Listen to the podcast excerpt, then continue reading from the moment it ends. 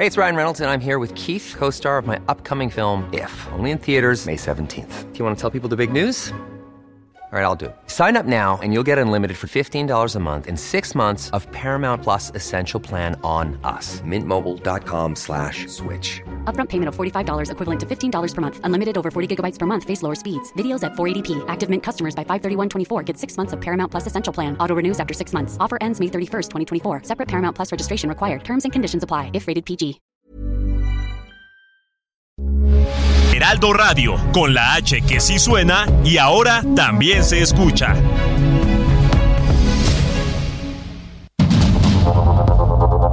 Heraldo Media Group presenta Sergio Sarmiento y Lupita Juárez.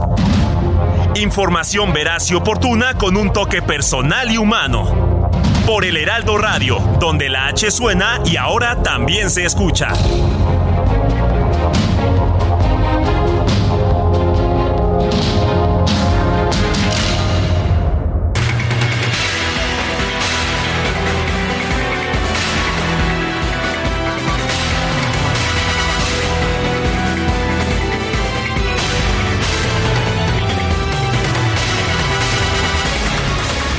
Son las 7 de la mañana en puntísimo y sabe usted, es viernes, viernes 26 de mayo de 2023. No alcanzó para que fuera viernes de quincena, pero hacemos lo mejor que podemos. Guadalupe Juárez, como siempre, gracias por estar con nosotros. Y bueno, hicimos todo lo posible, ¿verdad? Pero nos salió la quincena por ahí del, por ahí del miércoles de la semana que viene. ¡Ay, qué cosa, qué cosa! ¿Cómo estás, Sergio? Muy buenos días para ti, amigos. ¿Cómo les va? ¿Cómo le están pasando? ¿Si llegamos o no llegamos? Yo ya la verdad voy a pedir aquí un préstamo en la caja chica. El Quique es el encargado. Yo no sé, pero ¿Ah, sí? creo que todavía tienes dinerito. ¿Sí? ¿No? Ya no, bueno, andamos todos igual. Pero con el gusto de saludarlos a todos esta mañana y también con el gusto de poder informarles de lo importante. Y pues si se trata de informar de lo importante, ¿te parece, Guadalupe, que empecemos con un resumen de la información más significativa? Viene de ahí. Va pues. Con 65 votos a favor, 40 en contra y dos abstenciones, el Pleno del Congreso del Perú aprobó una moción que declara persona non grata al presidente de México, Andrés Manuel López Obrador, y exhorta al Ministerio del Interior y al Ministerio de Relaciones Exteriores a tomar acciones para que el mandatario no pueda ingresar a Perú.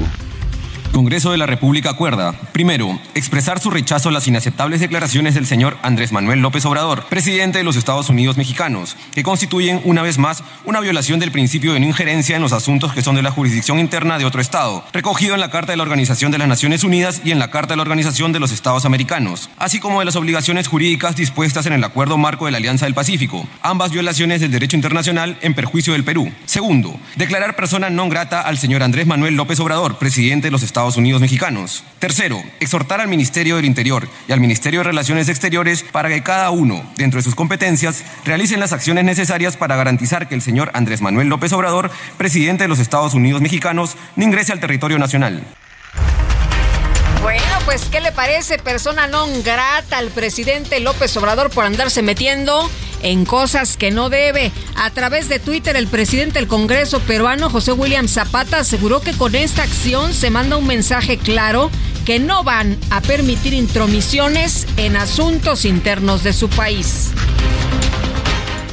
Por su parte, la presidenta de la Comisión de Relaciones Exteriores, Mari Carmen Alba, aseguró que en las declaraciones del presidente López Obrador hay una afrenta contra el Perú y un relato agresivo con sesgo ideológico. ¿Qué creen? En México no hubo pronunciamiento oficial sobre este tema. Sin embargo, hubo por ahí un tuit, y como dicen siempre hay un tuit.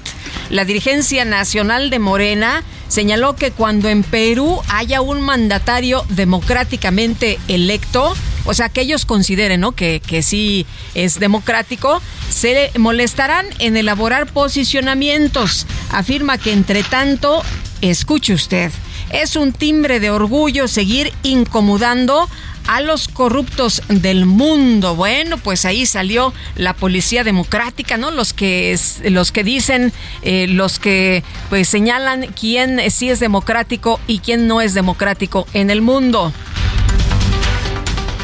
En Palacio Nacional, el presidente López Obrador recibió las cartas credenciales de los embajadores de Corea del Sur, la República Árabe Saharaui, Portugal, Colombia, Filipinas, Rusia y China. Y tras este encuentro, el secretario de Relaciones Exteriores, Marcelo Ebrard, aseguró que hay buena disposición del embajador de China en México, Shang eh, Ron, para abordar el tema del tráfico de fentanilo. ¿El presidente dijo algo al diplomático de China sobre el tema del fentanilo? Pues eh, lo saludó y conversaron en general sobre la relación, entre otras, pues también está ese tema, que sí lo mencionó el presidente como algo que nos importa son temas importantes para los dos países. Vi buena disposición del embajador y espero tener pronto buenos resultados. Por otra parte, el canciller Marcelo Ebrard expresó su respaldo a las declaraciones del presidente López Obrador contra el gobernador de Florida, Ron DeSantis, así como a su llamado a no votar por quienes persiguen migrantes. En una reunión con empresarios de su país, el embajador de Estados Unidos en México, Ken Salazar, aseguró que el TEMEC representa una buena herramienta para brindar certeza a las inversiones en ambos países.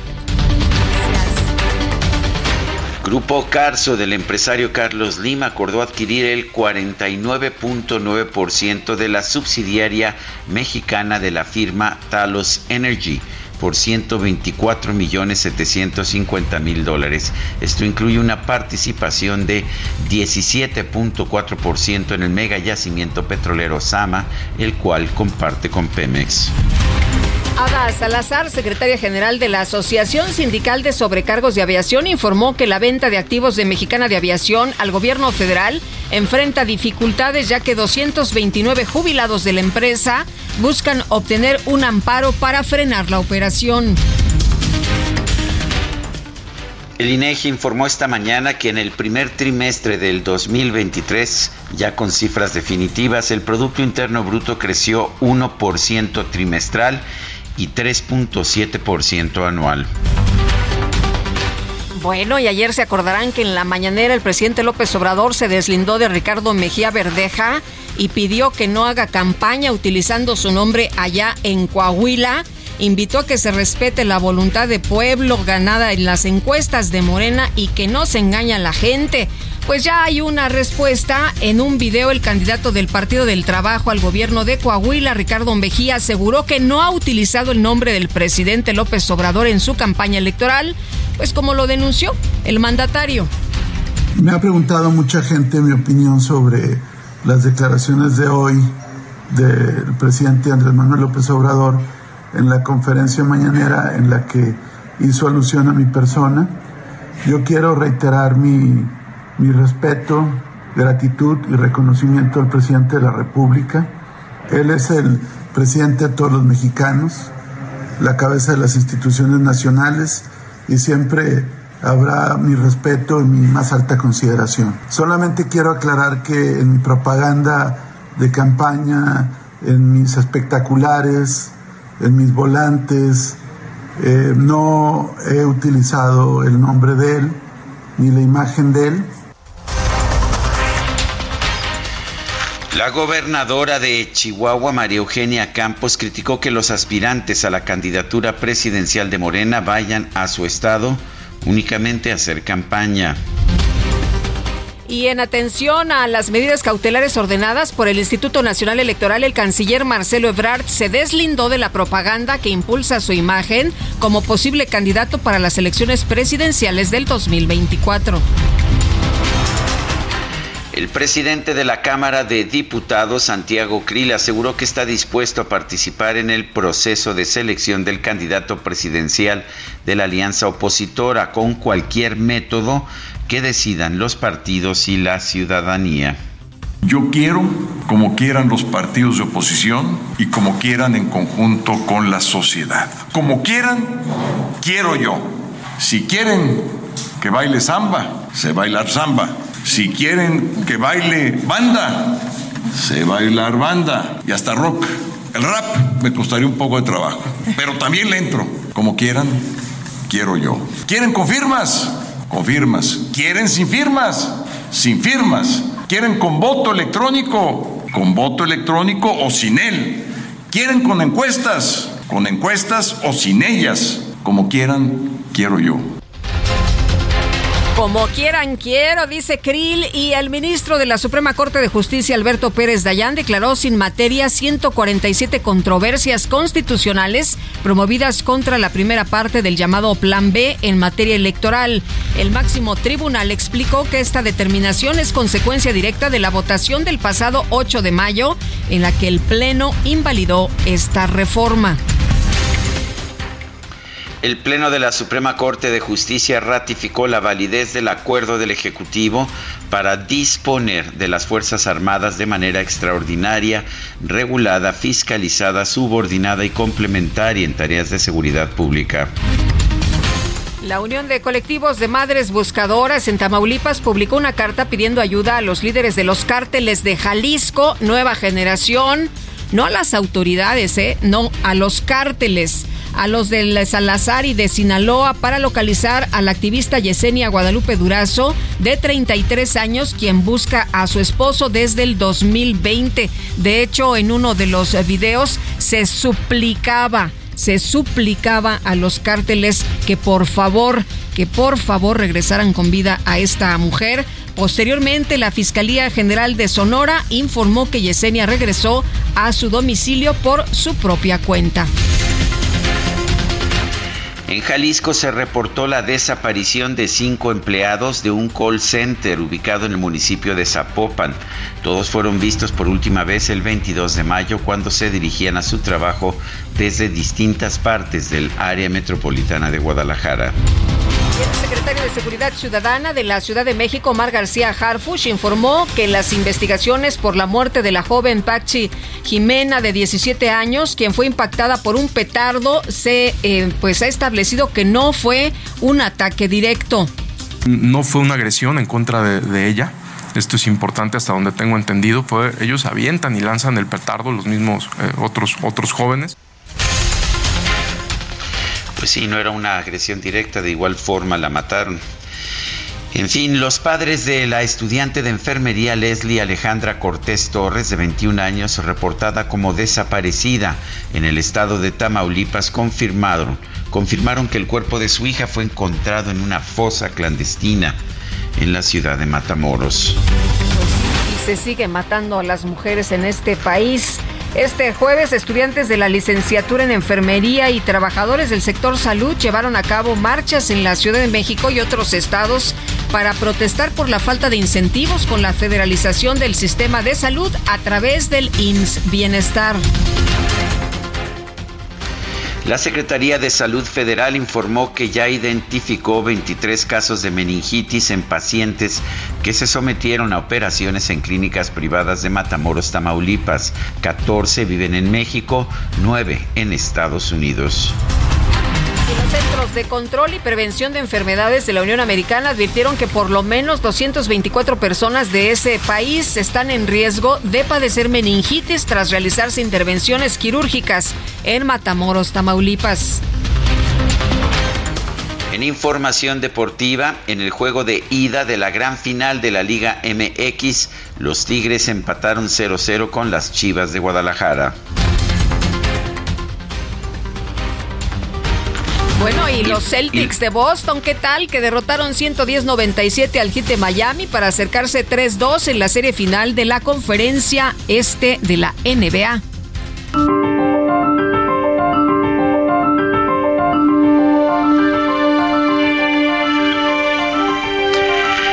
Bueno, vamos a la frase, a la frase de este día. Es de Woody Allen. Para ti soy un ateo, para Dios soy la oposición leal. ¿Sí? Woody Allen.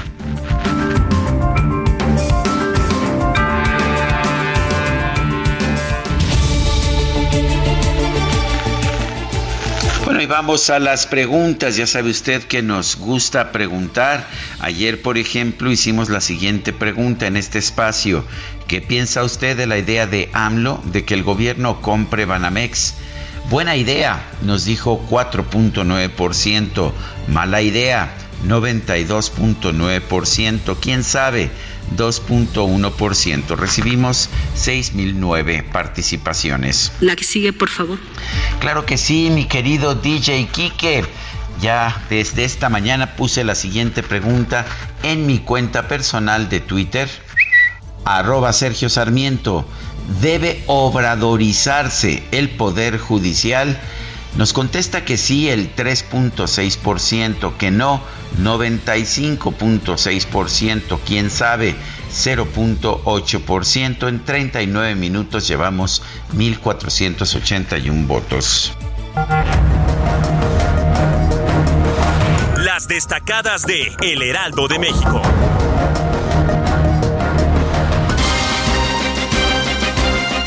Y está lista Itzel González con las destacadas. Itzel, ¿cómo te va? Muy buenos días. Muy buenos días, Lupita, Sergio, queridos destacalovers. Ya lo adelantaban ustedes más tempranito.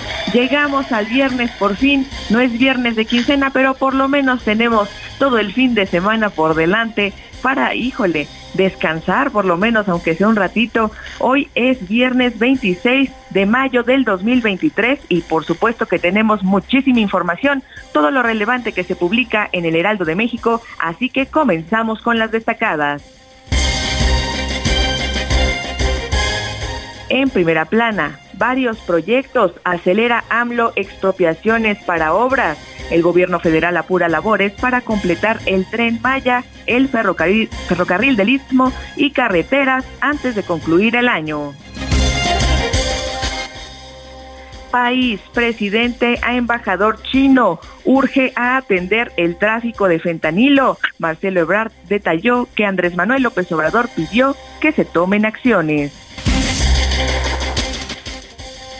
Ciudad de México, Alcaldía Cuauhtémoc abre hotel para perros. El lugar va a brindar servicio médico, estética, vacunas y esterilización de manera gratuita.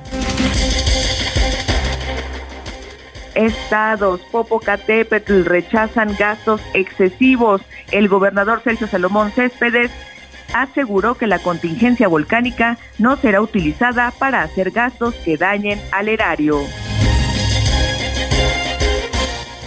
Orbe, frontera de Estados Unidos, niños migrantes en peligro. Estiman que unos 500 mil niños, niñas y adolescentes trabajan en los campos de Estados Unidos desde los 8 años de edad.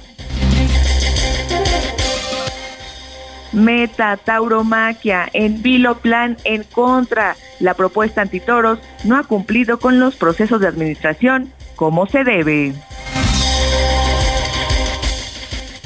Y finalmente, en mercados, iniciativa privada mantiene diálogo con el gobierno. El Consejo Coordinador Empresarial dijo que hay tensión, pero sigue la comunicación.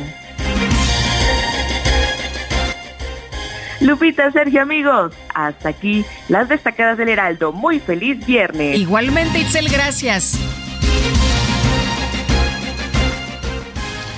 Son las 7 de la mañana con 17 minutos.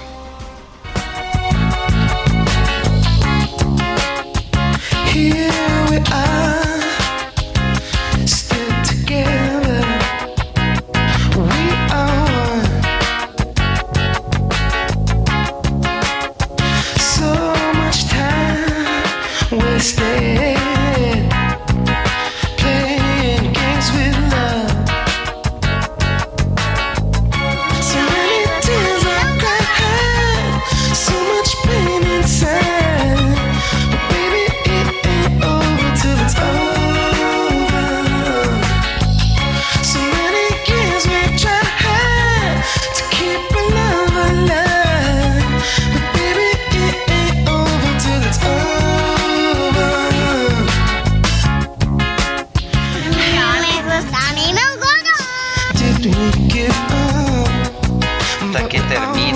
¿sabías eso? Y eso que no es béisbol, mi querida Guadalupe Juárez, es Lenny Kravitz.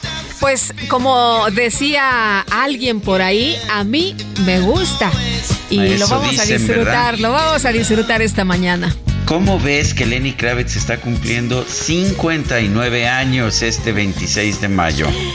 Ay, pues algún día se nos tenía que hacer mayor Lenny Kravitz.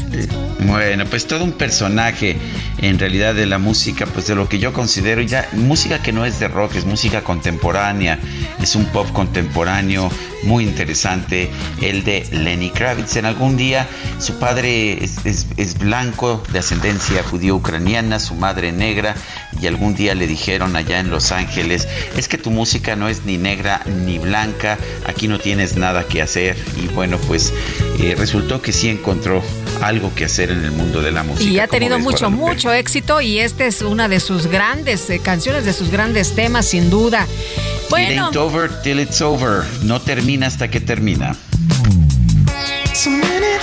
justamente como en el Daisy. Bueno, nos vamos con información de nuestro compañero Gerardo Galicia, que anda por ahí en la zona oriente de la Ciudad de México. Gerardo, ¿qué pasa? Buenos días.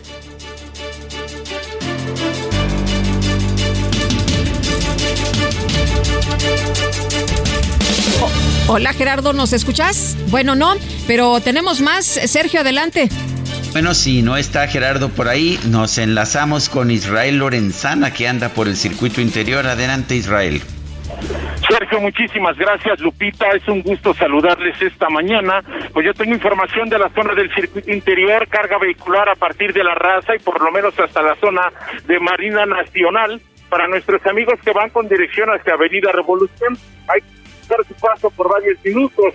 El sentido opuesto sin ningún problema, la circulación a buena velocidad, esto con dirección hacia las zonas del aeropuerto. A manejar con mucho cuidado, es la información que yo les tengo. Gracias, Israel. Y Alan Hasta luego. Rodríguez también. Alan, ¿qué tal?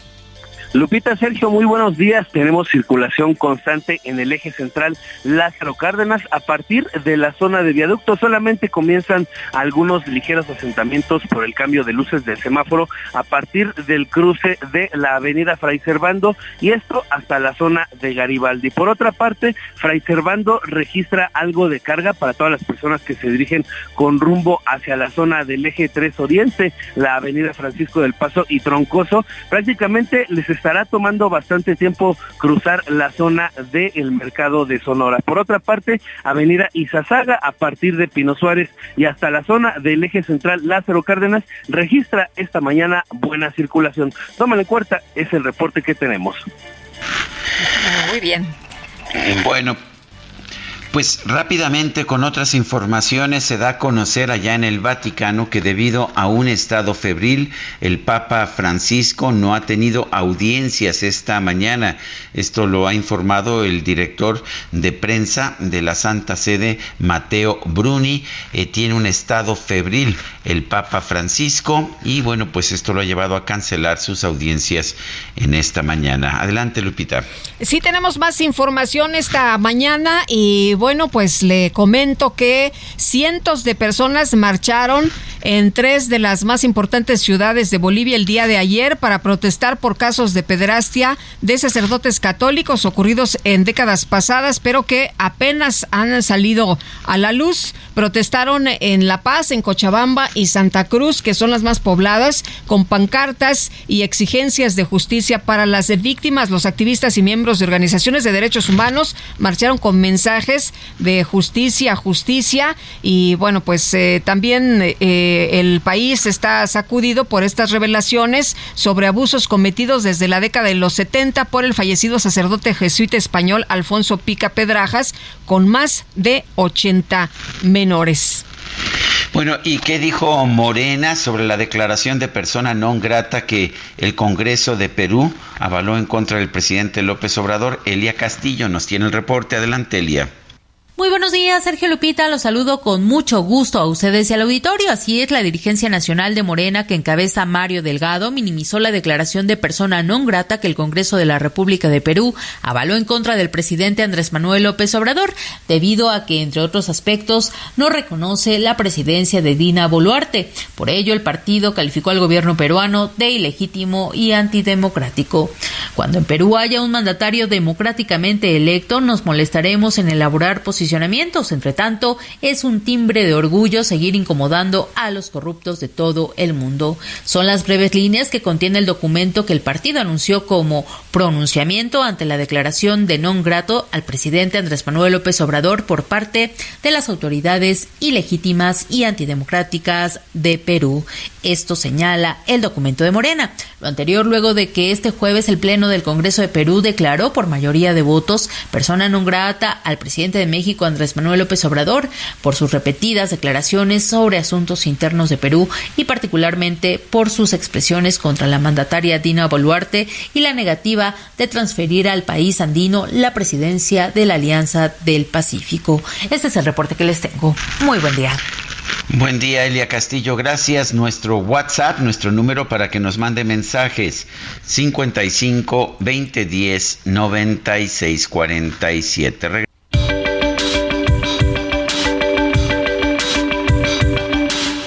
Sarmiento y Lupita Juárez quieren conocer tu opinión, tus comentarios o simplemente envía un saludo para ser más cálida esta mañana.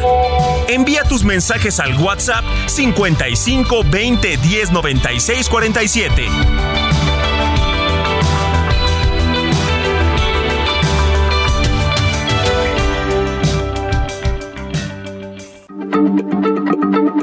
Heraldo Radio, la H se lee, se comparte, se ve y ahora también se escucha.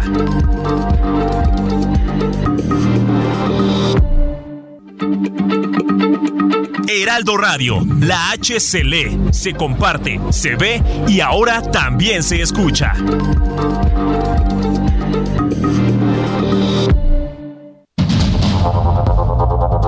Continuamos con Sergio Sarmiento y Lupita Juárez por el Heraldo Radio.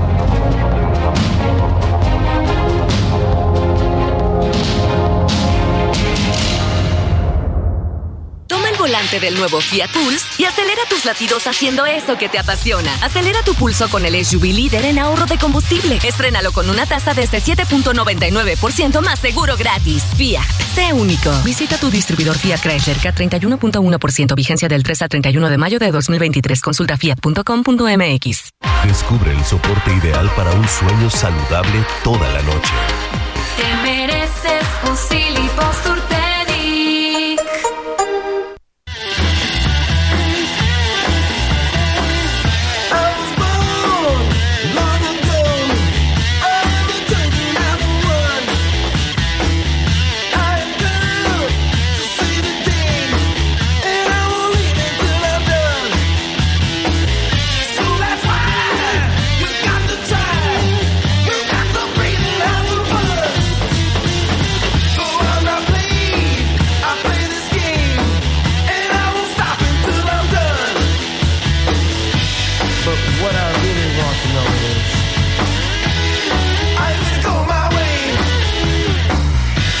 you gonna my Are you gonna go my way? Estamos escuchando a Lenny Kravitz. Esto sí es clásico mm, rock.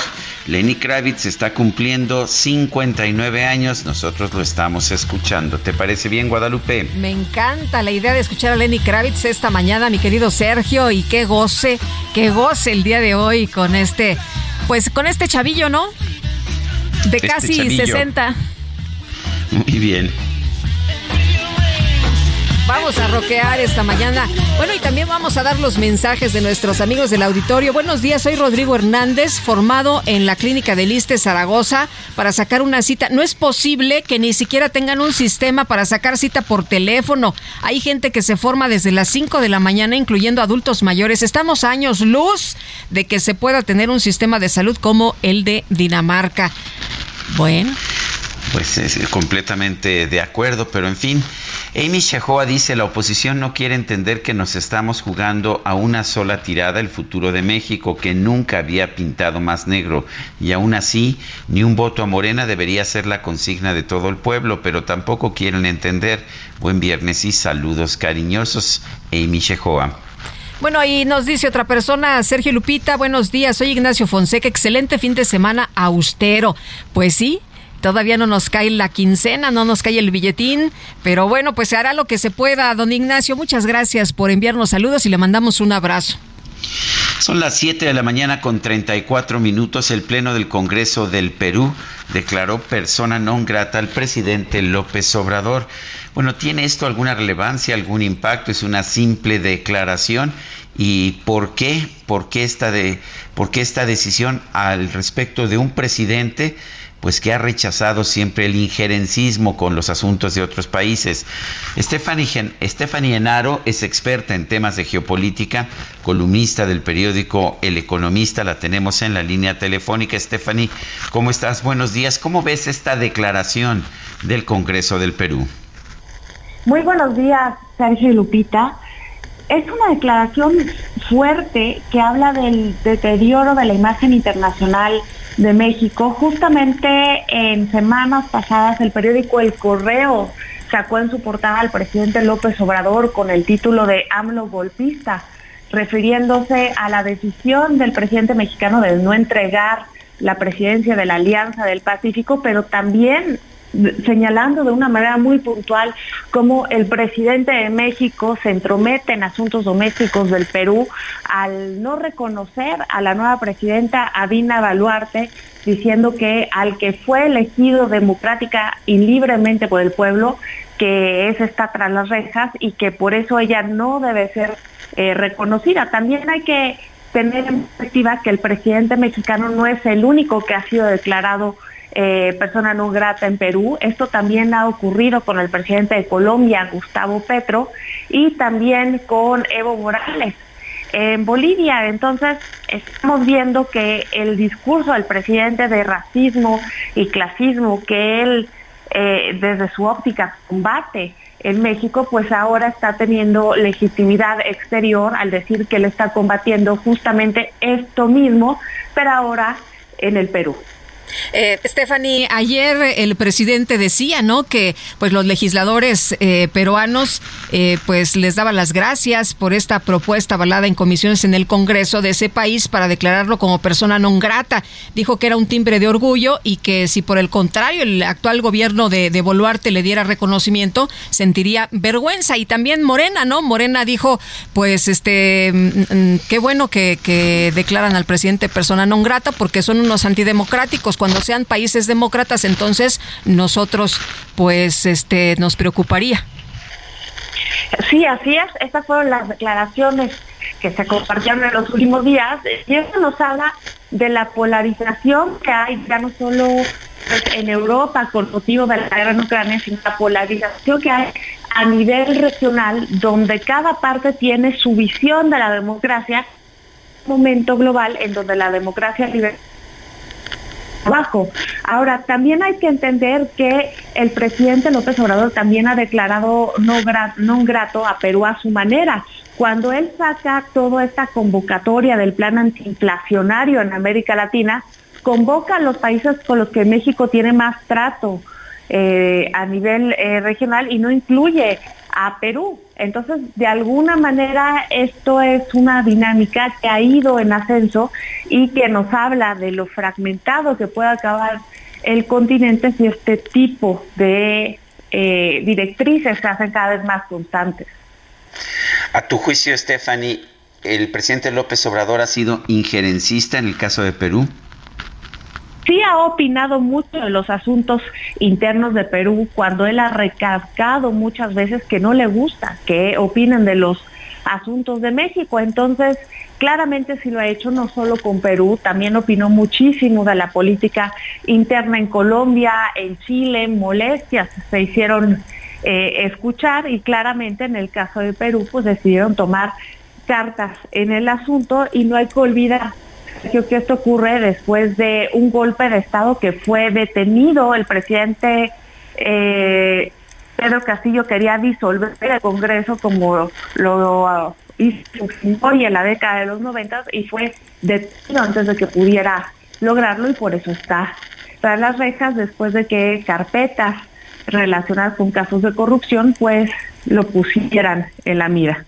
Eh, Stephanie, eh, dice el presidente que no es injerencista y bueno, tú ya nos has dado un repaso de todo lo que ha hecho y de en dónde se ha metido el presidente. En algunos lugares le reclaman de no meterse como Nicaragua, pero por ejemplo ayer escuchábamos estas declaraciones de no votar por Ron DeSantis, ¿no? Eh, y, y- y bueno, ya contestaron en Estados Unidos algunas personas que pues están escuchando al presidente López Obrador que qué le parecería que cuando estén las campañas en México se haga un llamado a no votar por los candidatos que él apoya.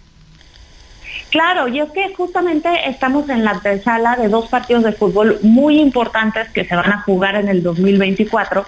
Uno en Estados Unidos, el otro en México, que tiene que ver con las elecciones presidenciales. Y ya estamos viendo que en una época global donde el nacionalismo está a la orden del día, pues México será la piñata de Estados Unidos y claramente Estados Unidos podría convertirse en la de México. Eh, De hecho, el presidente ha mostrado una gran cercanía con Donald Trump. ¿Piensas tú que apoyará la candidatura de Donald Trump? Han mostrado simpatía a Donald Trump por formas, de hecho Donald Trump también le demostraba afecto al presidente López Obrador, se dice, se rumora y se comenta que le decía incluso Juan Trump, pero más allá de una estrategia para beneficiar a Donald Trump, creo que es una estrategia para ir eh, asegurando con más firmeza capital político eh, para su partido en la antesala de las elecciones, porque claramente el nacionalismo mexicano se enciende de materia notoria contra Estados Unidos y en otros casos también contra España, pero en el caso de Estados Unidos funciona muy bien como capital político, esto el presidente lo sabe y también está mandando un mensaje de que México no es un país que termina donde terminan las fronteras políticas. Las fronteras culturales de México van más allá y ahí es donde está pues el soft power mexicano. Stephanie Enaro, experta en temas de geopolítica, columnista del Economista, gracias por conversar con nosotros. A ustedes, buen día, Sergio Lupita. Gracias, hasta luego, muy buenos días. El diputado de Morena, Alejandro Robles, advirtió que ante la Comisión Permanente del Congreso de la Cuarta Transformación va a buscar obradorizar el Poder Judicial. Y Alejandro Robles, diputado federal de Morena, está en la línea telefónica y lo saludamos esta mañana. ¿Qué tal? Buenos días. Hola, ¿qué tal? ¿Cómo están? Muy buen día. Bien, Sergio, Lupita, ¿cómo va? Afortunadamente, bien, con el gusto de saludarte, Alejandro. Oye, preguntarte qué significa esto de obradorizar el Poder Judicial. ¿Qué quieres decir con esto? ¿Que el Poder Judicial obedezca a todo lo que diga Morena y a todo lo que diga el presidente López Obrador? No, que más bien que deje de obedecerlo, ahora sí que está empanizado, por decirlo suave. No, que se sujete a los principios de austeridad. ¿Qué son los principios del obradorismo? Pues la austeridad, la honestidad, el, la consigna de que no puede haber funcionarios en la opulencia mientras el pueblo viva en la pobreza, en la marginación. A nosotros nos preocupa mucho que se hable de Estado de Derecho, de Constitución, y que la, los ministros no obedezcan la Constitución. La Constitución dice muy claro en el artículo 127, fracción 2, que no pueden ganar más que el presidente de la República. ¿Y qué crees que hicieron, Lupita? ¿Qué crees que hicieron, Sergio? Se ampararon. Un conflicto abierto de interés, siendo ellos quienes son la autoridad jurisdiccional, quienes dictan justicia y están en desacato a la Constitución. Entonces este cuento de que la ley es la ley es una mentira. Ellos no han seguido la letra de la ley y son abiertamente opositores a la transformación. Eso es lo que es desde que llegó eh, la ministra Piña. No ha habido más que mensajes de benevolencia a la delincuencia organizada.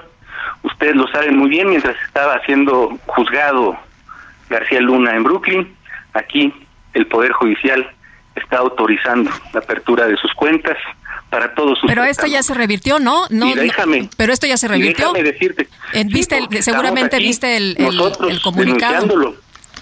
porque lo hemos estado denunciando y no sé si ya dimitió Sonia Vargas, operadora de Genaro García Luna, nombrada por Norma Piña.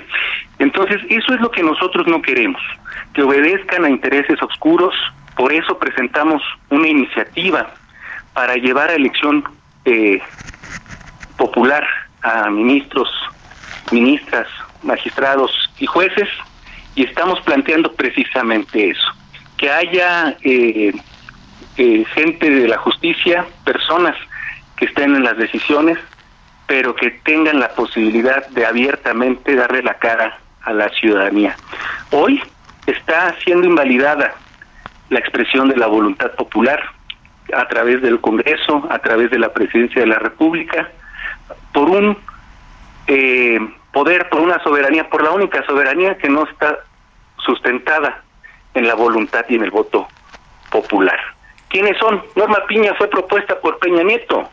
Lo que nosotros no queremos es que siga ese sistema de componendas, de cuates, ese tráfico Pero- de influencias, pero- pero el también fue- que marca el Poder Judicial, Lupita, perdóname que te lo diga, pero es una realidad.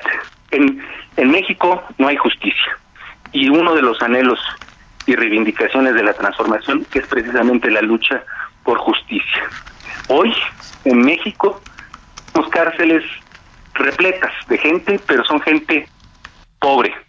Los verdaderos la, eh, ampones está- gozan de cabal libertad. Por ejemplo, ¿Por qué la Corte estaba bien cuando estaba Arturo Saldívar de presidente y ahora está mal Oye, cuando está Norma Piña? ¿Cambió Sergio. radicalmente la Corte? querido Sergio Sarmiento, no estaba bien la corte estando Saldívar. Saldívar mismo lo relata. Él Pero él hizo una reforma judicial que llamó la gran reforma judicial que aplaudió el presidente López Obrador. no fue la gran reforma judicial, primero porque no fue. Así la llamó segunda, Arturo Saldívar. Sí, Arturo, pero Arturo Saldívar, eh, es, eh, mira, hay gente excepcional en, el Poder Judicial, no podemos negarlo, jueces, magistrados, hay gente decente, hay gente que comparte estos principios de honradez, de honestidad, de ética, de, de- de- de obediencia a la ley, pero la verdad es que los que están tomando las decisiones hoy en la judicatura no lo son, dejan mucho que desear, abiertamente pretenden detener las obras estratégicas de nuestro país y pues nosotros no vamos a quedarnos eh, eh, eh, viendo nada más cómo detienen la marcha de la transformación. Por eso estamos introduciendo, apelando al máximo juzgador, que para nosotros es el pueblo de México. Van a ver este el gobierno de las de las eh, de las magistraturas, de las togas, no es posible en una democracia. Puede haber eh, armonía entre la ley, entre la justicia y entre la democracia. Eso es lo que nosotros estamos proponiendo, estimado Sergio. A eso me refiero cuando se, se escandalizó Julen Rentería, por cierto, muy majadero el conservador este, diciendo palabras este, Pues dijo que, habías dicho una barbaridad, ¿no? suave. Dijo que habías dicho una barbaridad. No, dijo, dijo no me chinguen, es una tontería. Sí, eso no fue, son expresiones propias de un parlamentario, no son expresiones propias del debate en la legislatura, pero le aplauden mucho los medios convencionales, Lupita. Oye, Alejandro, Yo no sé por eh, qué le aplauden este tipo de expresiones por demás procaces. Son beneficiarios de la judicatura, por eso están agazapados. Pero ¿en qué, en qué se beneficia. Julen Rementería, por ejemplo? Pues miren, Julen Rentería y todo este grupo que comanda, a fin de cuentas, ¿quién es el gran jurista de la derecha? Pues Diego Fernández Ceballos. ¿Y por qué es gran jurista? ¿Porque tiene una escuela en la tradición de derecho? No, porque están eh, cobran los nombramientos por el tráfico de influencias. Y no me refiero a que cobren con, con efectivo, sino cobran precisamente con favores en la corte. En la corte, en los juzgados, por eso eh, son los grandes gestores de los intereses en la justicia. Por eso están en la impunidad, este, Lupita, no es casual, no es casual que por eso quisieron desaforar en su momento a López Obrador siendo jefe de gobierno. Recordamos muy bien quienes estuvieron atrás de esa este, intentona. Bueno, y muchos panistas apoyaron a- sabemos a- a- al presidente y, y dijeron que esto era un error, ¿no? Que esto era una tontería.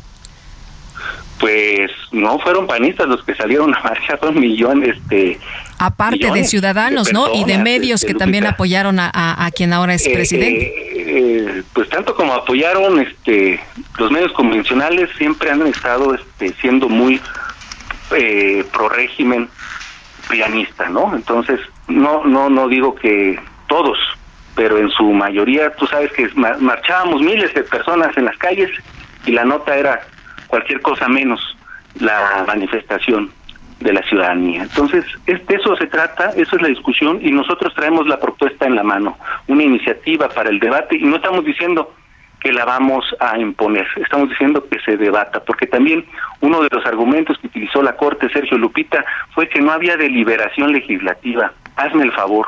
Ustedes pueden recordar alguna legislatura que haya tenido debates tan intensos como los hemos tenido nosotros, no solo en el Pleno, los hemos llevado a las calles, a las plazas públicas, a las universidades, a las academias, en todos lados hemos estado eh, detonando la discusión, reforma eléctrica, reforma electoral. En esta particularmente la reforma electoral fue especialmente intensa y se defendió con amplia deliberación. Entonces, eh, yo les quiero recordar, cuando hicieron las grandes reformas estructurales del Pacto por México, pues legislaban en Bucareli con Osorio Chong, ¿no? Y nadie decía nada, y cuando querían aprobar, no había ni condiciones en las cámaras de diputados porque estaban la gente allí expresándose, manifestándose, y se fueron al centro Banamex a hurtadillas, en, a espaldas del pueblo. Entonces, hay una realidad que por más que Julen Rentería se exaspere y diga que ni en sus peores sueños, pues es su pesadilla, es el gobierno de la cuarta transformación porque es el fin de sus privilegios y nos da mucho orgullo saber que, que- tienen este trastornos del sueño porque este México está cambiando, este Sergio Lupita. Muy bien. Pues Alejandro, muchas gracias por conversar con nosotros esta mañana. Muy buenos días. Que tengan un gran fin de semana, Sergio Lupita, muchas gracias. Hasta luego. Alejandro Robles, diputado federal por Morena, presentó una iniciativa para obradorizar el Poder Judicial. En la Cámara de Diputados, Morena le apuesta a lograr una mayoría calificada en las próximas ele- elecciones para concretar el llamado Plan C y, bueno, modificar ya la Constitución y resolver los problemas del, del Poder Judicial. Jorge Almaquio nos tiene el reporte. Adelante, Jorge. Gracias, Sergio Lupita. Amigos, Morena en la Cámara de Diputados le apuesta a lograr una mayoría calificada en las próximas elecciones para concretar el Plan C y extirpar los privilegios y lujos y resolver los problemas sistémicos en el Poder Judicial en México. El diputado Hamlet García Almaguer subrayó la urgencia de concretar el Plan C al que ha convocado el presidente nacional de Morena, Mario Delgado, que incluye la participación masiva de la ciudadanía en el Estado de México y en Coahuila y afirmó que en este objetivo el pueblo dará la espalda al conservadurismo. Dijo que lograr una mayoría calificada es importante para reformar el Poder Judicial, para transformar a la Suprema Corte de Justicia de la Nación, para extirpar los privilegios y los lujos y también para resolver problemas sistémicos de este Poder Judicial. Comentó que en el gremio jurídico se conoce al Poder Judicial como el Poder Judicial familiar porque es imposible para talentos litigantes jóvenes participar en la administración de justicia a nivel federal si no tienen una relación familiar. Recordó que un magistrado del estado de Durango durante 30 años estuvo estacionado en esa entidad y obtuvo una red familiar integrada por 17 parientes que resolvían los mismos juicios en diferentes instancias, desde juzgados de distrito, pasando por tribunales unitarios y también por tribunales colegiados de circuito. El diputado Alejandro Robles Gómez expresó que el Plan C representará la máxima sentencia del pueblo de México para sepultar a la mafia que mal gobernó el país por décadas y lo van a ver el 4 de junio cuando el pueblo mexiquense los va a poner en su lugar. Sergio Lupita amigos, el reporte que les tengo. Buen día. Jorge Almaquio, muchas gracias. Y el senador de Morena, Ricardo Monreal, afirmó que la voz del presidente López Obrador es muy fuerte, incluso definitiva en el partido. Y Misael Zavala, cuéntanos de qué, pues, qué quiso decir el senador Monreal, a qué se refiere. Muy buenos días, Lupita. Buenos días, Sergio. Efectivamente, Lupita, pues una declaración muy fuerte. El senador Ricardo Monreal, también presidente de la Junta de Coordinación Política, sostuvo que no se puede negar que la voz del presidente es muy fuerte en Morena. Nadie puede negar que la voz del presidente es tan fuerte que casi es definitiva. Esto lo dijo en el contexto de que el Partido Verde Ecologista de México y también el Partido del Trabajo no han entendido el llamado del presidente López Obrador de que si hay un riesgo de que Morena camine solo en las elecciones del 2024 y se rompa la alianza Juntos Haremos Historia para las elecciones presidenciales. Monreal afirmó que es un error político del Partido del Trabajo y el Verde Ecologista que hayan decidido romper la alianza en las elecciones a gobernador en Coahuila. Dijo que pues el llamado de unidad del presidente es muy importante y en este sentido pues afirmó que la voz del presidente pues es contundente al decir que hay que ir a la unidad entre los tres, entre las tres fuerzas políticas. Todo mundo lo sabe, hasta un niño de párvulo, dijo el senador Ricardo Monreal. El aspirante a la candidatura presidencial por Morena incluso cuestionó por qué desde un principio no se intentó hacer un acuerdo al inicio del proceso electoral en Coahuila y dijo que hay consecuencias de no tener este acuerdo previo y también pues respaldó las declaraciones del presidente López Obrador que se desmarcó de un supuesto apoyo a Ricardo Mejía Verdeja, quien fue su subsecretario en su gabinete, pero ahora es candidato por el PT al gobierno de Coahuila y no aceptó la encuesta que dio la candidatura de Morena al senador Armando Guadiana. Sergio Lupita, hasta aquí la información. Misael, muchas gracias, buenos días. Gracias, buen día. Y vamos a una pausa. Nuestro número de WhatsApp 55 2010 96 47. Regresamos.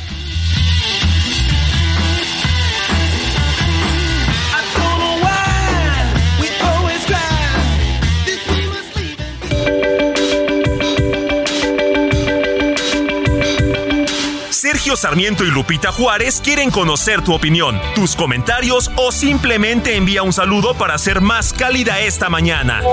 Envía tus mensajes al WhatsApp 55 20 10 96 47.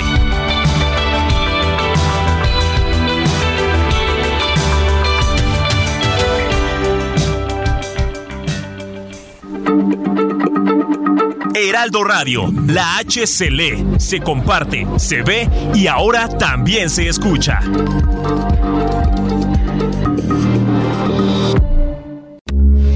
Heraldo Radio, con la H que sí suena y ahora también se escucha.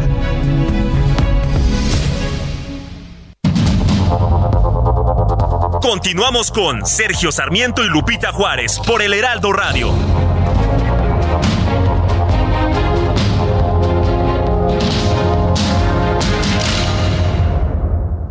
Toma un minuto y piensa en tu momento favorito. En tu graduación, por ejemplo. Ahora piensa en todas las empresas que se necesitan para hacerla posible. Las que rentan los salones, las que hacen la comida. Las empresas al comprar y vender entre sí generan economía para miles de familias. CIRT, Radio y Televisión Mexicanas. Voz de las empresas. Consejo de la Comunicación. De los personajes de terror más icónicos de todos los tiempos es homenajeado cada 26 de mayo por lo que hoy se celebra el Día Mundial de Drácula. Este hombre inmortal que se convierte en vampiro ha inspirado innumerables películas y obras de literatura. Es por ello que se le rinde un merecido homenaje. Drácula fue un personaje creado por el novelista irlandés Bram Stoker en el año 1997 basado en una figura histórica real. Stoker basó su novela de terror gótico en el príncipe Vlad III de Valaquia originario de Rumania. Tenía el apodo de Vlad el Empalador debido a que fue muy cruel y despiadado con sus oponentes y las personas que lo traicionaban, torturándolos de las peores formas.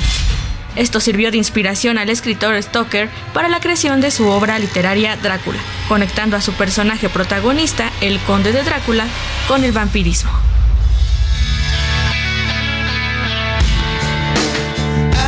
I've been searching for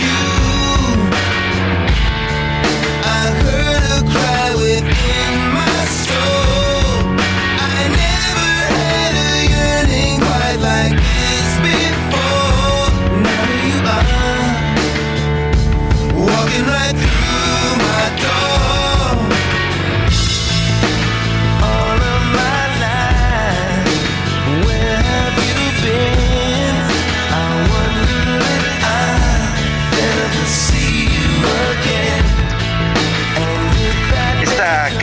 Se llama Again otra vez y nos dice nos dice All of my life where have you been toda mi vida dónde has estado me pregunto si te veré otra vez si te veré otra vez. Again otra vez es lo que nos canta Lenny Kravitz.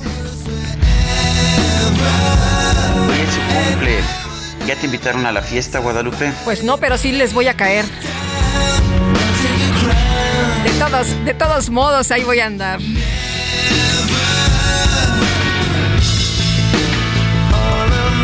Ah, qué bien se oye este viernes, mi querido Sergio Sarmiento. Oye, y ahora que es viernes, pues en viernes de lectura, uno de los libros favoritos sin duda, el de Drácula, ¿no? Ojalá que puedan leerlo nuestros amigos que no lo han leído, que es eh, sensacional, sensacional. No dejen de echarle un ojito.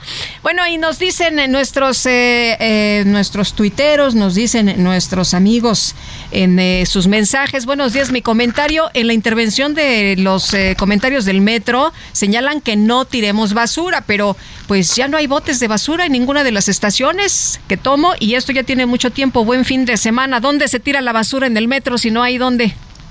No hay lugares, Bueno, ¿no? Di- Dice, pues hay que guardarla y tirarla en casa. Eh, es curioso, en Japón nadie tira basura Nadie en la tira la calle, pero no hay botes de basura. La gente se lo lleva a su, se la lleva a su Hubo casa. un atentado eh, alguna ocasión y, y, eh, prohibieron los botes de basura y tú no ves basura en las calles, está completamente limpio, la gente es muy respetuosa. Dice otra persona, muy buenos y lluviosos días, Sergio y Lupita e Itzel. Recuerden, hoy es viernes y es el día del bailongo. Saludos, Antonio de Harvard. Hola, buenos días, estimado Sergio y Lupita. Pregunta, ¿por qué ustedes no aparecen en TikTok en vivo en el Heraldo de México? Feliz fin de semana. Saludos, Sara Espíndola y Alejandro Torres. Eh, no tengo ni idea. Yo la verdad es que nunca he hecho TikTok. No, no me parece pues un medio eh, que sea adecuado por lo menos para el tipo de mensajes que a mí me gusta dar, pero pues cada quien, ¿no? Son las 8 de la mañana con 4 minutos. Vámonos al clima. El pronóstico del tiempo con Sergio Sarmiento y Lupita Juárez.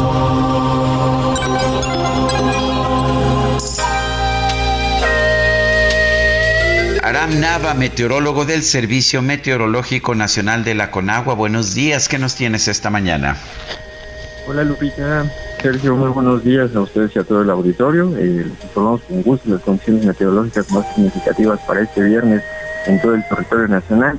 Y comenzamos con una línea seca y la corriente en chorro subtropical. La interacción de estos sistemas nos estará propiciando chubascos y lluvias puntuales fuertes, las cuales podrían estar acompañadas de descargas eléctricas y granizo en zonas de Chihuahua, Durango, Coahuila, Zacatecas, San Luis Potosí, Nuevo León y Tamaulipas, o sea, parte de la mesa del norte y noreste del territorio nacional. Además, esperamos rachas fuertes de viento y la posible formación de torbellinos o tornados para el estado de Chihuahua.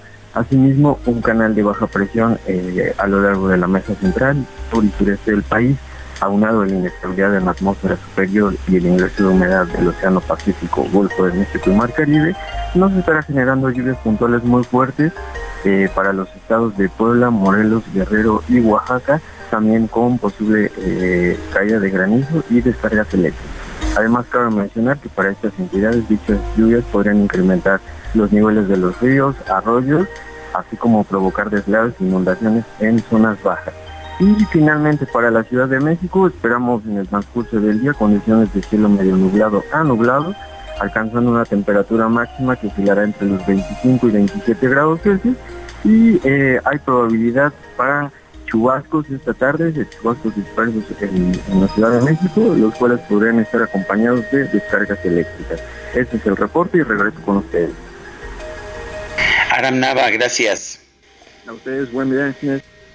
Muchas gracias, muy buenos días. Y vámonos con información de Gerardo Galicia. Gerardo, ¿qué nos tienes esta mañana? Un bloqueo, Lupita, Sergio, excelente mañana sobre carriles laterales del circuito bicentenario en su tramo Río Churubusco, justo un costado del Palacio de los Deportes y también está cerrado el eje 3 Sur. El motivo son vecinos de la colonia Granjas México, Lupita, Sergio, están eh, pidiendo ayuda a Petróleos Mexicanos, a Pemex, por un fuerte olor a combustible que emana ya desde hace varios meses de las coladeras. Cabe mencionar que incluso denuncian los vecinos que hay personas intoxicadas y esta situación, Lupita Sergio, ha generado ya incluso conflictos entre automovilistas y los manifestantes. Ya tuvimos con acto de bronca, algunos jaloneos, platicamos con uno de los automovilistas y eso es lo que nos ha comentado.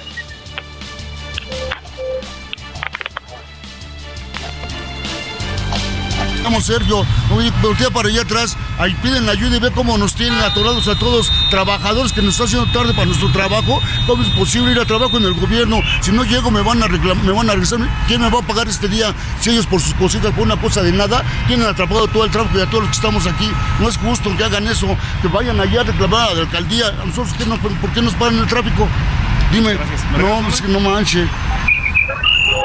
Y así como este trabajador, Lupita, tenemos a cientos más. Así que de preferencia hay que evitar este crucero, el, el circuito bicentenario Supremo Richard Busco o el eje 3 Sur, buscar vías alternas, el viaducto y el eje 4 Sur pueden funcionar como alternativas y los carriles centrales del circuito bicentenario están eh, avanzando sin mayor problema. Es la opción inmediata para evitar los carriles laterales que quedan completamente saturados por esta manifestación. Por lo pronto es el reporte, seguimos muy, muy pendientes. Muy bien, muchas gracias, Gerardo. Buenos días. Hasta luego. Pues sí, tiene toda la razón los trabajadores, ¿qué culpa tienen? Son las 8 de la mañana con 8 minutos. Organizaciones civiles han convocado una marcha este domingo 28 de mayo en defensa de la Suprema Corte de Justicia de la Nación. Alejandra Morán es líder de Chalecos MX, está en la línea telefónica. Alejandra Morán, buenos días. Gracias por tomar nuestra llamada. ¿Cuál, e- cuál es el mensaje que quieren dar con esta manifestación del próximo domingo? Buenos días, muchísimas gracias por la llamada, al contrario, es agradecida por el espacio. Pues la, finalidad es mostrar eh, que la, una parte de la ciudadanía, del pueblo, como llama el presidente, no estamos de acuerdo con las acciones emprendidas en contra de la Suprema Corte y en específico de los ministros, la ministra presidente Norma Piña. Estamos preocupados por la pérdida del eh, pues ese eh, intento del, del, de investigar, eh, los los eh, las acciones de la Suprema Corte en torno a sus acciones. Él no quiere al INAI, no quiere transparentar de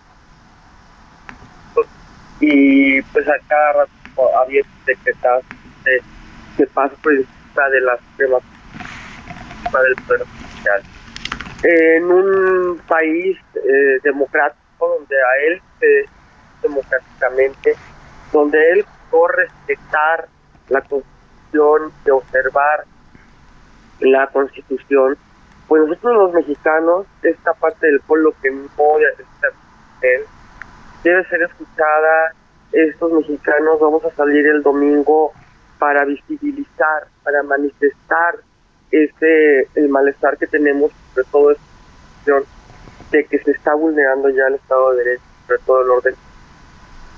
Hay elecciones también en Coahuila y en el Estado de México principalmente. También necesitamos salir para llamar al voto a las calles. Nosotros somos un movimiento 100% de tierra. Otros movimientos hacen lo legal, hacen lo electoral. Pero nosotros somos 100% de tierra. Ustedes yo creo que recuerdan la marcha hace casi cinco años en el, en, en el 2018 en contra de la cancelación del Naim, después el 19 de diciembre. También hemos estado constantemente en las calles, hemos colaborado con todas las iniciativas que se nos ha llamado para la defensa del INE. La movilización ciudadana, creemos que es eh, crucial, es básica, es primordial, porque ahí es donde el, donde visibilizamos los problemas que está atravesando nuestro país. No, nosotros no salimos a las calles para derrocar gobiernos eh, ni nada. Pensamos que vivimos todavía en una en una democracia y las calles son una forma de expresión de la población que a lo mejor no tiene una pluma con que expresarse en algún medio de comunicación. Yo les agradezco a ustedes que estén difundiendo esta marcha porque es muy importante, es crucial, es esencial, creo que es más importante ahorita defender a la Suprema Corte de Justicia de la Nación que las mismas elecciones. Si perdemos a la Suprema Corte, si el presidente invade a la Suprema Corte para elegir a sus ministros, vamos a perder parte de nuestra constitucionalidad, de nuestro Estado de Derecho y después no Eh, Alejandra. Eh, ¿Para, Sí, quién es, ¿Para quién es la convocatoria? ¿A qué hora? ¿De dónde salen? Y tengo entendido que no habrá discursos. No, no habrá templete. Nosotros somos un movimiento que no tiene financiamiento de ningún tipo. Nosotros costeamos nuestras lonas, nuestras pancartas y pensamos que los periodistas, los reporteros, los medios de comunicación, don- a quien se deben de dirigir para entrevistar es al ciudadano. Entonces vamos a llevar megáfonos. Somos 50 organizaciones y cada organización va a llevar su megáfono, va a dar no va a haber un de, de, de haya una eh, de nadie, ni de personajes, ni de políticos. ¿Están invitados? Sí, porque antes de ser políticos, ciudadanos. Monumento a la Revolución, a las 10.30, vamos a caminar del monumento al Zócalo a dejar nuestras lonas en total paz, completamente pacífica la marcha, eh, vestidos de blanco todo.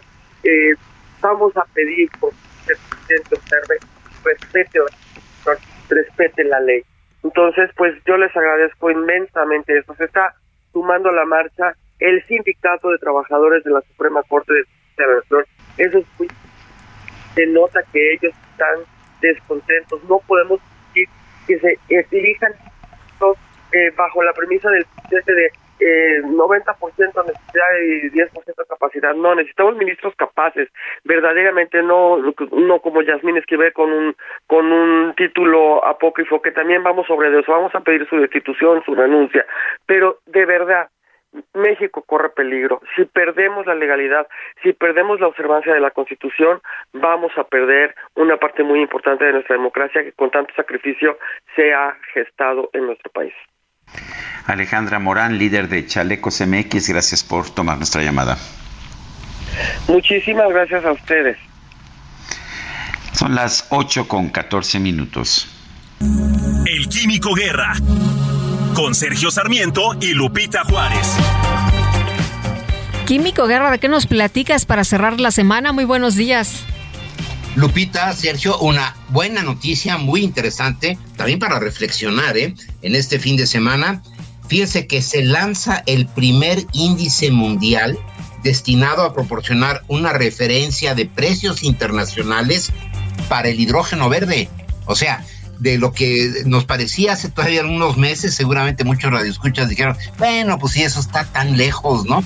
Eh, de lo, esto del hidrógeno verde, etcétera. El que exista ya un índice mundial de precios del hidrógeno verde significa que, Sergio Lupita, que hay demanda y que hay una oferta, ¿no? Porque no puede haber una demanda de algo que no existe y no puede crearse algo para lo cual no hay demanda. Hydrix se llama este índice, está en la bolsa europea, pero se eh, pronostica que seguramente en las próximas semanas va a estar en el New York Stock Exchange, en la bolsa de Nueva York, y salió a bolsa con un precio, fíjense, Sergio Lupita, 231 euros megawatt hora. ¿Es esto mucho o poco? ¿Qué, ¿Qué, le dice esto a los que nos están escuchando? Como referencia, un megawatt hora que se, eh, pues, es, se está negociando en la bolsa, en oferta y demanda, está en alrededor de 180 megawatt hora. ¿Qué quiere decir? Salió más alto el hidrógeno verde. ¿Por qué? Pues porque es más barato. Parece una contradicción, pero no. Al ser más, al va, va, a ser desde luego más barato, eh, va a haber más demanda, ¿no? Y por lo tanto, pues los, eh, las acciones van a subir. ¿Qué significa esto? Que grandes inversionistas en el mundo, fondos de inversión, por ejemplo, que manejan el dinero de pensionados, de millones de pensionados en Canadá, en Corea, en Estados Unidos mismo, ¿no? van a estar apostándole al desarrollo del hidrógeno verde y dicen, si ahorita compro en 231, eh, para finales de año a lo mejor está en 250 y ya gané un buen dinero con el hidrógeno verde. Menciono esto porque ya es una realidad. Aquellos países que estén todavía pensando en que van a seguir con el petróleo y van a estar quemando combustóleo y todos están muy contentos, ¿no? Porque se tienen reservas, pues se están quedando atrás en el ferrocarril del progreso, del desarrollo. Sergio Lupita, una noticia interesante. Se llama Hydrix, con Y, el primer índice global de hidrógeno verde en el mundo, Sergio Lupita. Muy bien, pues muchas gracias. Como siempre, Químico, buenos días. Lupita, te deseo un muy buen fin de semana también a ti, Sergio. Gracias, Gracias. igualmente. Son las 8 con 17. El coordinador del PRI en la Cámara de Diputados, Rubén Moreira, denunció que en los estados donde gobierna Movimiento Ciudadano florece el narcotráfico. Jorge Almaquio, cuéntanos. Efectivamente, Sergio Lupita, amigos, en las redes sociales siguen los dimes y diretes entre el PRI y Movimiento Ciudadano y el coordinador de Tricolor en la Cámara de Diputados, Rubén Moreira, denunció que en los estados donde gobierna el Partido Naranja florece el narcotráfico. Moreira Valdés retó en este marco al diputado Salomón Chertorivsky para que responda a los cuestionamientos sobre la inseguridad que priva en entidades como Nuevo León y Jalisco, en donde ha crecido, denunció la presencia del crimen organizado. Votar por MC es votar por el narcotráfico y por la inseguridad. Y sostengo esta afirmación cuando uno revisa estadísticas, ve la prensa y dialoga con los habitantes de los estados que gobierna MC. Salió Salomón Chertorinsky a defender a su partido. Dijo que no había pruebas de lo que yo señalaba. Comentó el periodista que en Nuevo León la tasa de homicidios es de 26.7% por cada 100.000 personas, mientras que en Coahuila tienen 4.7%, lo que representa una diferencia grande en este delito. En un video publicado en su cuenta en la plataforma TikTok, expuso que en Piedras Negras, Coahuila, era muy violenta en el pasado, solo el 19% de las personas se sienten inseguras, mientras que en Monterrey se sienten inseguras el 68% y en Saltillo el 23%. Moreira Valdés propuso platicar con las familias de las personas desaparecidas para que conozcan lo que está sucediendo en los estados donde gobierna Movimiento Ciudadano, en donde también se ha atacado a los migrantes que recorren el país. ¿Sabes cuánto es en Guadalajara? El 81% de las personas que viven en esa hermosa ciudad se sienten inseguras. Y ustedes lo gobiernan. Salomón, te voy a hacer algunas preguntas para que investigues. ¿Sabes tú en dónde fueron encontradas las personas migrantes que fueron secuestrados recientemente en la carretera 57? Es más, yo te doy la respuesta. En Nuevo León. El legislador priista insistió en que las entidades gobernadas por MC son zonas de cruce y asentamiento de grupos del crimen organizado que intentan llegar a Coahuila. Sergio Lupita, amigos, el reporte que les tengo. Jorge Almaquio, muchísimas gracias. Bueno, y vámonos con información de lo que pasa por allá en Puebla, de lo que ha ocurrido en las últimas horas con el volcán Popocatépetl y lo que está informando el gobernador de la entidad. Dice en su cuenta de Twitter, nos estamos preparando para un regreso a clases el lunes 29 de mayo, así que tome nota pero estaremos alertas ante la actividad del volcán Popocatépetl y nos eh, informa el gobernador que estará al pendiente y en el transcurso del día pues emitirá informaciones a través de los distintos medios, entre ellos su cuenta de Twitter. Así que habrá que estar atentos. Por lo pronto, el anuncio es que se está preparando el regreso a clases el 29 de mayo. El magistrado presidente del Tribunal Electoral del Poder Judicial, Reyes Rodríguez Mondragón, afirmó que los partidos se resisten a cumplir las acciones afirmativas a favor de grupos desfavorecidos. Misael Zavala, adelante. Muy buenos días, Sergio. Buenos días, Lupita. Efectivamente, Sergio, pues el magistrado del máximo Tribunal Electoral Federal, Reyes Rodríguez Mondragón, reconoció que los desafíos que limitan las acciones afirmativas pues son la resistencia de los partidos políticos por cumplirlas, las omisiones legislativas para dotar de contenido a ciertas normas y el incumplimiento de la ley por parte de distintas autoridades encargadas de velar por estas medidas. Reyes Rodríguez participó en la conferencia de la Asociación de Estudios Latinoamericanos, América Latina y el Caribe, pensar, representar y luchar por los derechos que se realiza en Vancouver, Canadá. En este espacio, el magistrado presidente afirmó que los avances alcanzados dejan ver una confianza en el Tribunal Electoral Federal como un canal para tutelar los derechos de todas las personas, incluyendo las más favorecidas, las más desfavorecidas por el sistema de eh, político mexicano. Rodríguez Mondragón resaltó la importancia de estos espacios que tienen el objetivo de fomentar el debate intelectual, la investigación y la enseñanza sobre América Latina y el Caribe. Consideró que en respuesta a estos retos del Tribunal Electoral ha impulsado a través de sus sentencias una política judicial en favor de la inclusión de los grupos en situación de vulnerabilidad para garantizar sus derechos a la participación y también en la representación política. Sergio Lupita, hasta aquí la información. Muchas gracias. Gracias, buen Gracias, día. Misael, gracias. Bueno, y vámonos con Noemí Gutiérrez. El secretario de Relaciones Exteriores, Marcelo Ebrard, descartó un conflicto con Estados Unidos luego de que el presidente López Obrador llamó a los hispanos a no votar por el gobernador de Florida, Ron DeSantis, quien anunció, como usted sabe, hace apenas un par de días su precandidatura. Noemí Gutiérrez, cuéntanos, buenos días. Sergio Lupita, muy buenos días. Comentarles que el canciller Marcelo Ebrard descartó un conflicto con Estados Unidos luego de que el presidente Andrés Manuel López Obrador llamó a los hispanos a no votar por el gobernador de Florida, el republicano Ron DeSantis, quien anunció su precandidatura presidencial. Espero que no, pero la verdad es que es un, lo que defiende el presidente es lo que llamaríamos el sentido común. No, no pretendemos ir más allá de eso.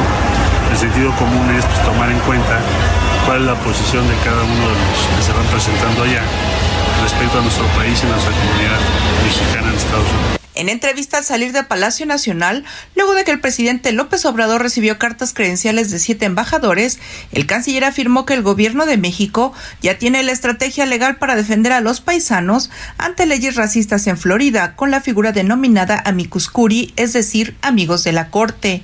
Aclaró que el gobierno de México no puede impugnar las leyes, pero sí acompañar las demandas que se presenten. El gobierno de México no podría, dentro de la esfera de Estados Unidos, pero sí ciudadanos americanos. Tenemos 38 millones de ciudadanos norteamericanos que son de origen mexicano. Pues no va a faltar quien dentro de los 38 millones presente esa, digamos, esa denuncia, esa demanda. Y en su momento México puede concurrir como amicus curiae, quiere decir cuando tú presentas amistosamente un argumento, pero no sería indispensable. Pero sí la comunidad mexicana en Estados Unidos seguramente lo va a hacer. También se le cuestionó sobre las declaraciones que dijo el presidente de que respaldará al que gane la encuesta de Morena para 2024. Lo que siempre ha dicho, es congruente. Sergio Lupita, la información que les tengo. Noemi, muchas gracias. Muy buenos días. Son las 8 de la mañana con 24 minutos. Le recuerdo nuestro número para que nos mande mensajes por WhatsApp. Es el 55 2010 96 47. Vamos a una pausa y regresamos.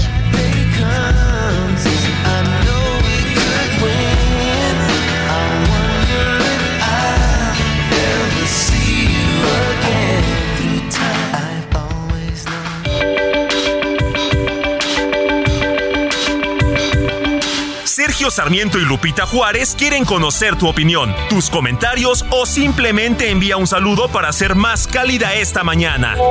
Envía tus mensajes al WhatsApp 55 20 10 96 47.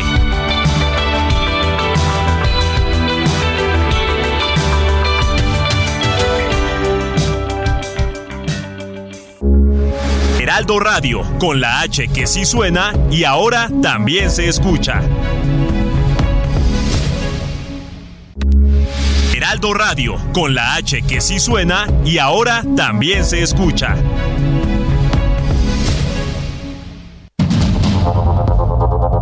Continuamos con I'm Sandra, and I'm just the professional your small business was looking for. But you didn't hire me because you didn't use LinkedIn jobs. LinkedIn has professionals you can't find anywhere else, including those who aren't actively looking for a new job but might be open to the perfect role, like me. In a given month, over 70% of LinkedIn users don't visit other leading job sites. So if you're not looking on LinkedIn, you'll miss out on great candidates like Sandra. Start hiring professionals like a professional. Post your free job on linkedin.com/people today.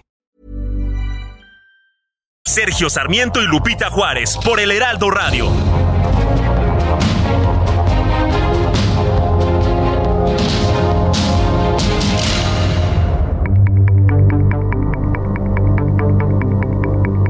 Jaque Mate con Sergio Sarmiento.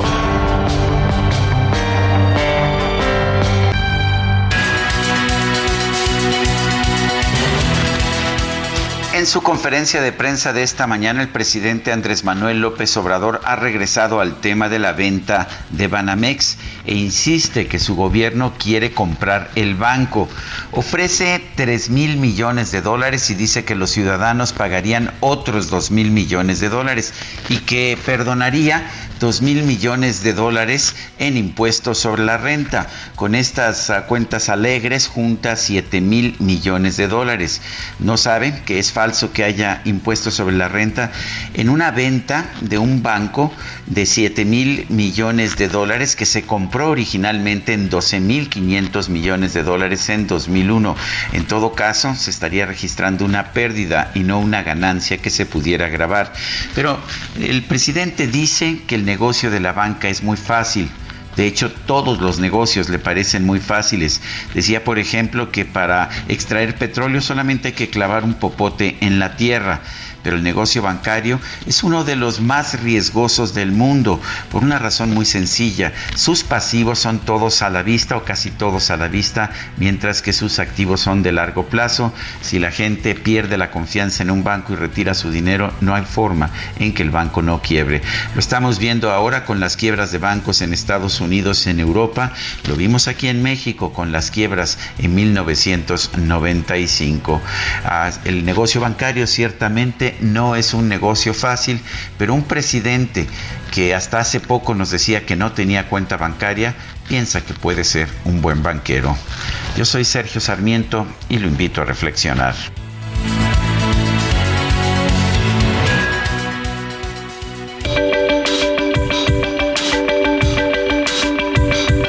Para Sergio Sarmiento, tu opinión es importante. Escríbele a Twitter en arroba Sergio Sarmiento.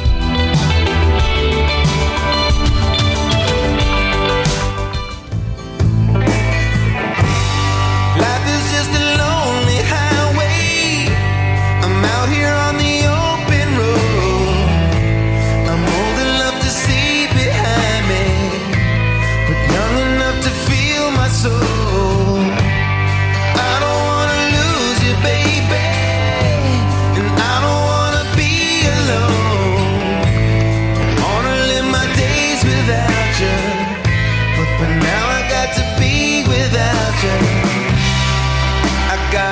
Otra probadita de la música de Lenny Kravitz, Can't Get You Off My Mind, no te puedo quitar de mi mente. Y nos canta Life is Just a Lonely Highway, la vida es solamente una autopista solitaria y estoy aquí en el camino abierto. Tengo la suficiente edad para ver hacia atrás, pero suficientemente joven para sentir mi alma. Es lo que canta Lenny Kravitz con esta canción Can't Get You Off My Mind. Hoy cumple 59 años este cantante estadounidense.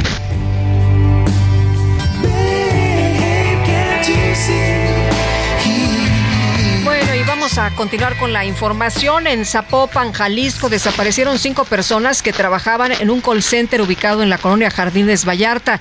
Son eh, cinco jóvenes y vamos a platicar con Alisa Cuevas, madre de Carlos Benjamín García Cuevas. Eh, doña Alisa, gracias por tomar nuestra llamada. Muy buenos días. Gracias, buenos días. Eh, cuéntenos, eh, tenemos entendido que los eh, jóvenes salieron de distintos puntos para ir a su trabajo, pero ya no los, eh, eh, pues ya no regresaron, o sea, no llegaron a- al, al call center y tampoco regresaron a sus casas. ¿Qué fue exactamente lo que pasó y qué información tienen ustedes? Pues mire, este, en, en, en el caso de, de mi hijo, este, él desaparece, o sea, dejó de tener contacto con él desde el día sábado, el día sábado 20 de mayo. Eh, y este, pues, por lógica, pues no, no, no, no llega.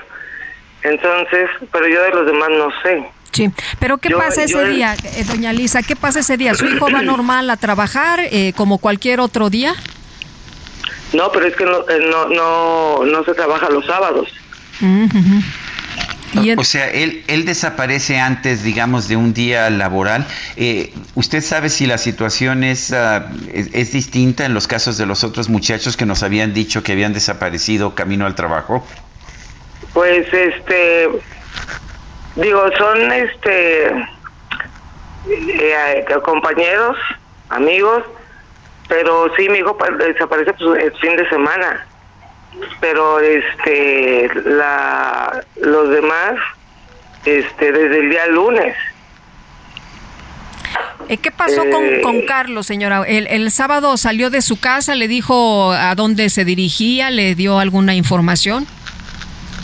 No, pues él tenía un, un, un sábado este normal, pues este, él vive solo, me dijo, mandó mensaje, mamá, voy a la lavandería. Fue, fue a, a, lavar, sí regresó. Este, digo, sé que sí regresó porque yo el día lunes voy a buscarlo porque ya no, ya se me hizo mucho tiempo que tuviera este, el teléfono apagado y, y no contestara mensajes, que no se reportara.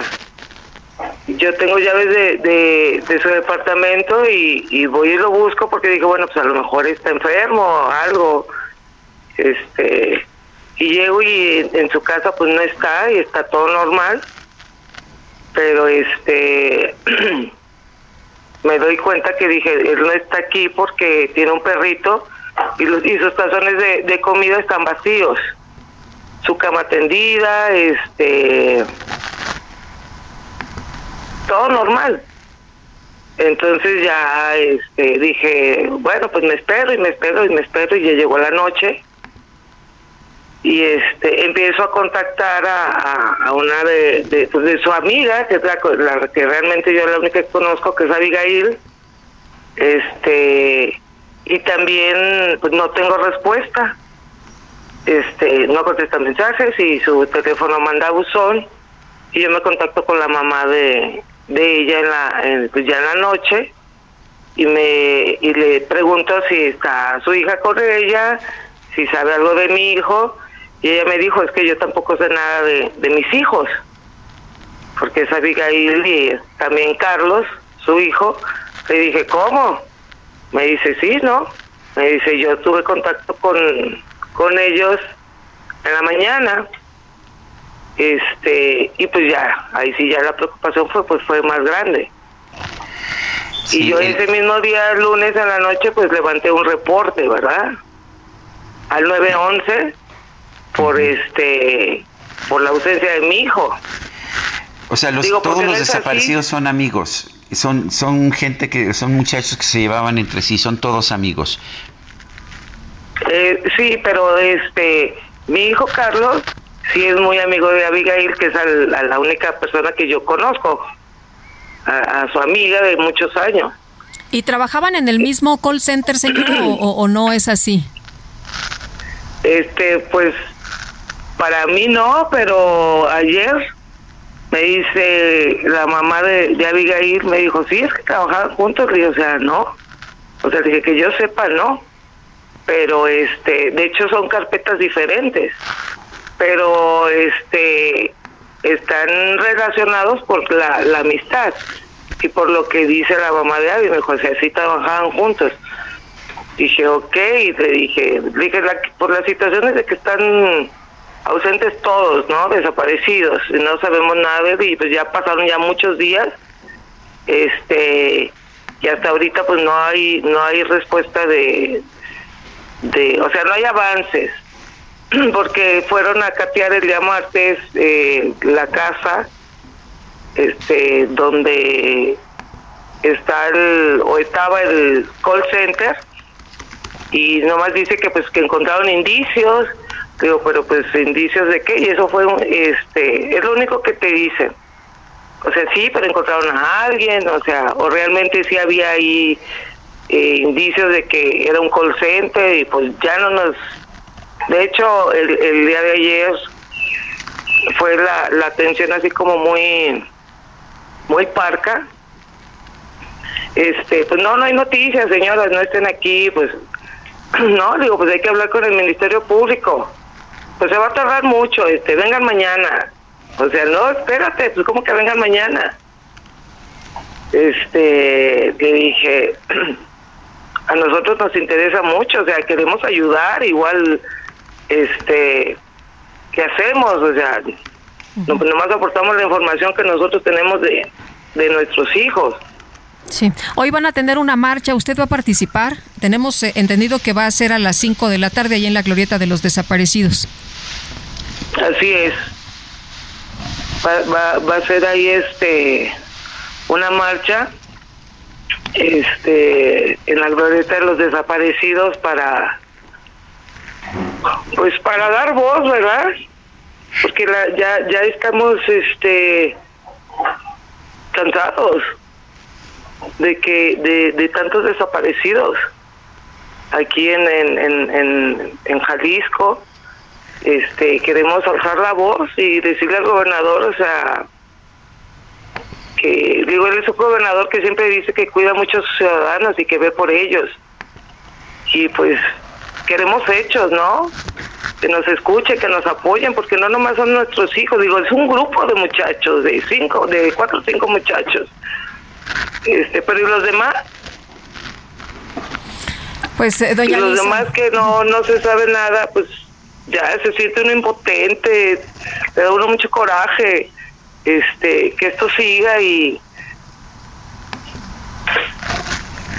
¿Qué le digo? Pues le mandamos un fuerte abrazo, doña Lisa. Esperemos que, que los jóvenes eh, eh, pues eh, eh, aparezcan rápido y que estén bien. Y por lo pronto le agradecemos mucho que nos haya tomado la llamada en esta circunstancia pues tan tan tremenda. No, gracias a ustedes, no, que no entiende uno como madre está, tiene el alma rota, de no saber dónde están, cómo están, este, es, es un calvario para uno. Pero por eso tenemos que estar fuertes y, y seguir peleando, luchando por, por recuperar a nuestros hijos, ¿no? Y, y que regresen con bien todos, en general, todos. Son unas vidas de, de, de cinco chavos. Pues no, no, no se vale, o sea, chavos trabajadores, chavos bien, sanos, o sea, este, eh, alegres, de chavos, este, son chavos buenos. Pues doña Lisa, si nos permite, nosotros vamos a, a dar el seguimiento, las vamos a estar a- acompañando y si ustedes tienen más información que quieran compartir con nosotros, se los vamos a agradecer. Y, y le mandamos No, un fuerte, contrario. fuerte, fuerte abrazo, doña Lisa. No, muchas gracias por darnos voz.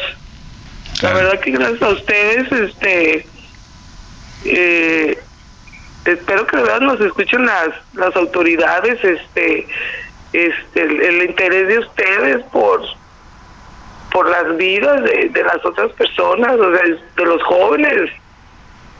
Le digo, son chavos, chavos buenos. Digo, no, no se vale. Pues estamos No se vale, atentos, estamos atentos, doña Lisa, y, y hoy por la tarde pues estaremos ahí para dar eh, cobertura también informativa a esta movilización que, que termina en Casa Jalisco. Muchas gracias y muy buenos días. No, gracias a ustedes. Buenos días. Bueno, pues me, me quedo con la frase de doña Lisa eh, Guadalupe, que pues una madre se queda con el alma, con el alma rota.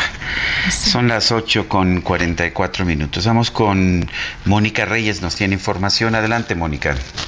Gracias, Sergio Lupita, amigos del Heraldo Radio. ¿Piensas que para tener lo mejor siempre debes elegir? ¿Por qué escoger cuando puedes tenerlo todo al mismo tiempo?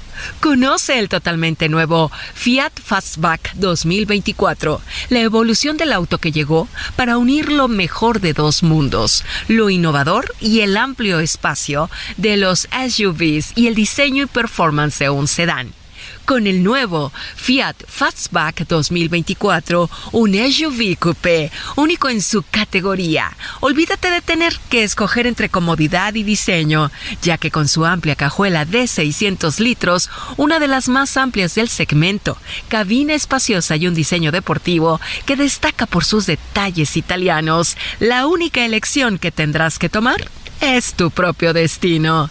Así que ya no lo pienses más. Visita a tu distribuidor Fiat más cercano y atrévete a descubrir la evolución del auto por ti mismo con el nuevo Fiat Fastback 2024.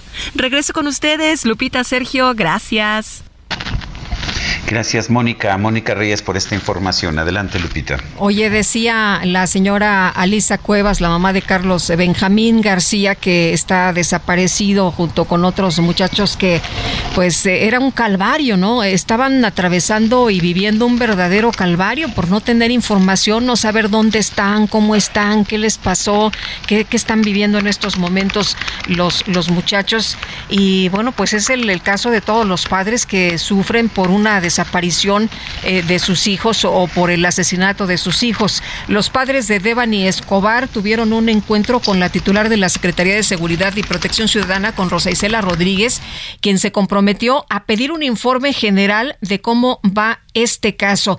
Eh, dice el papá de Devani, don Mario, que pues eh, está cansado de tener incertidumbre, dice, y es lo peor que le puede pasar en las víctimas, como en su caso, este, pues eh, que haya incertidumbre, ¿no? La, la funcionaria se comprometió a que se integren todas las periciales que se realizaron del 22 de abril hasta la fecha por parte de todas las personas que coadyuvaron, entre ellas la Coordinación Nacional Antisecuestro, la Comisión Ejecutiva Estatal de Atención a Víctimas, y bueno, pues que se solicite a todos los que estuvieron involucrados en las periciales de la exhumación, que se aporte todo lo que se tenga que aportar y todo esto ya directamente lo vea como un caso de feminicidio la Fiscalía General de la República, donde ya tengan dictamen, este, y, bueno, pues ahí está el compromiso. Don Mario eh, dice que pues eh, está contento de que los recibió Rosa Isela Rodríguez y que pues se ha llegado a un acuerdo con eh, esta funcionaria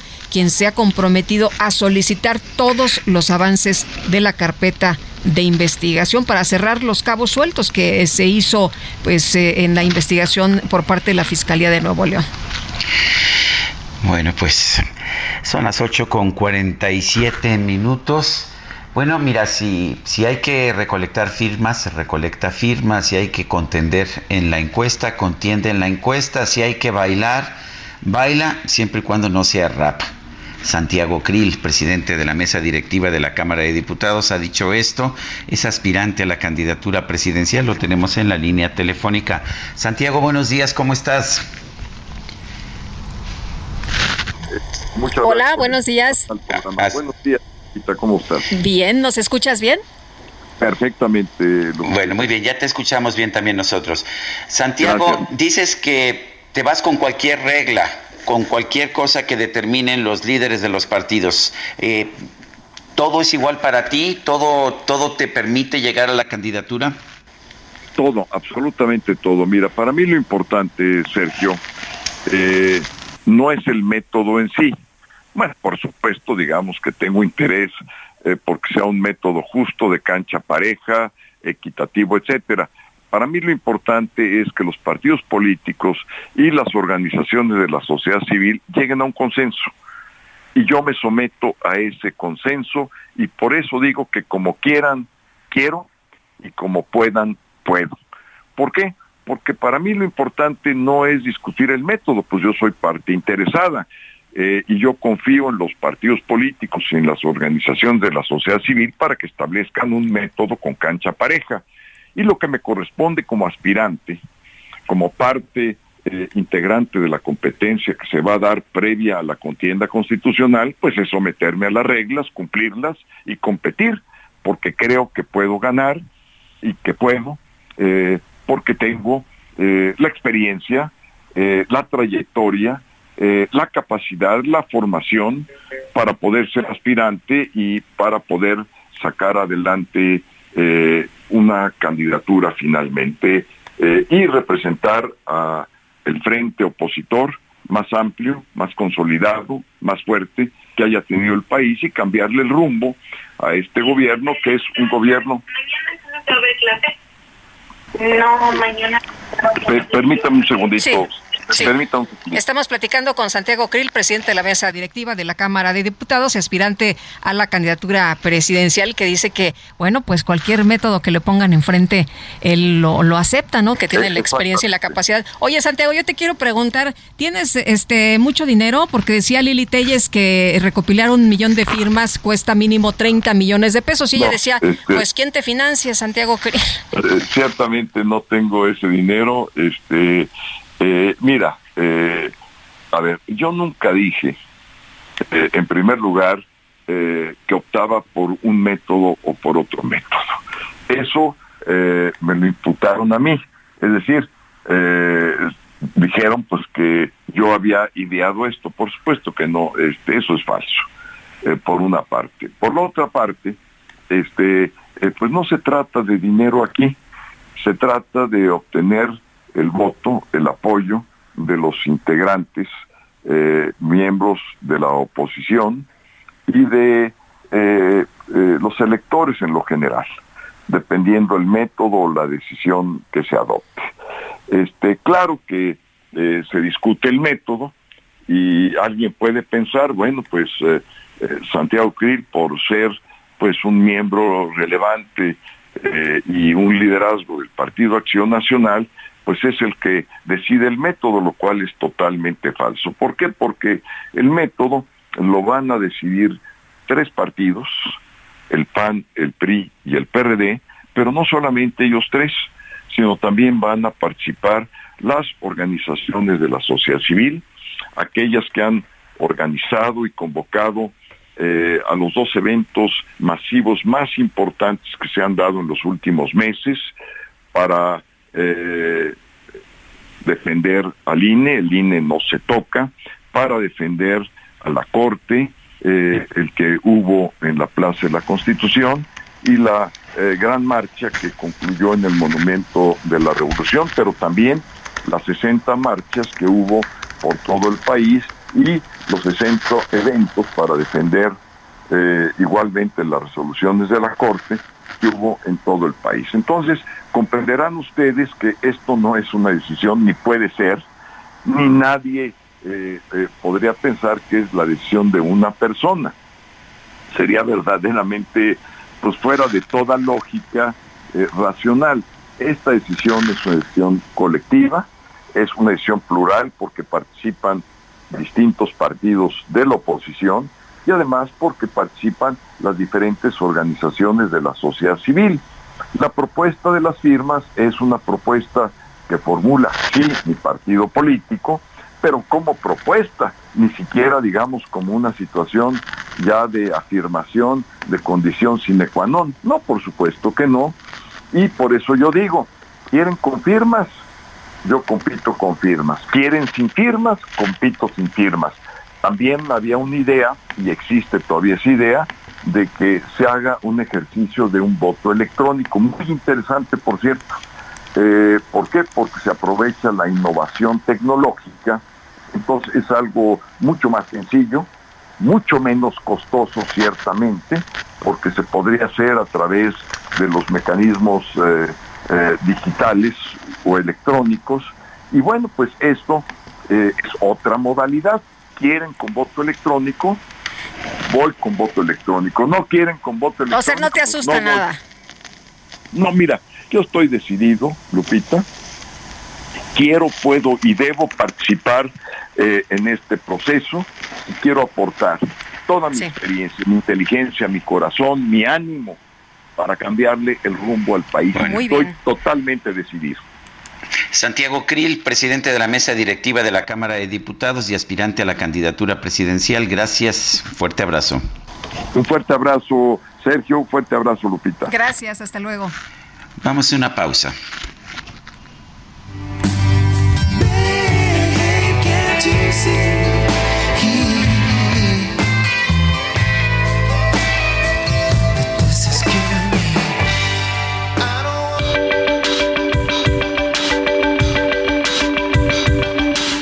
Sergio Sarmiento y Lupita Juárez quieren conocer tu opinión, tus comentarios o simplemente envía un saludo para hacer más cálida esta mañana.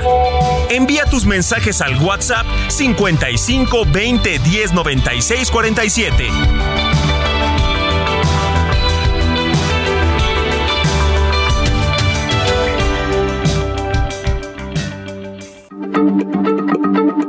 Heraldo Radio, la H se lee, se comparte, se ve y ahora también se escucha.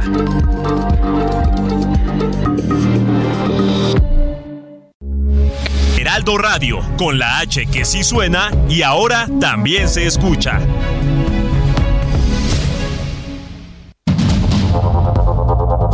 Continuamos con Sergio Sarmiento y Lupita Juárez por el Heraldo Radio.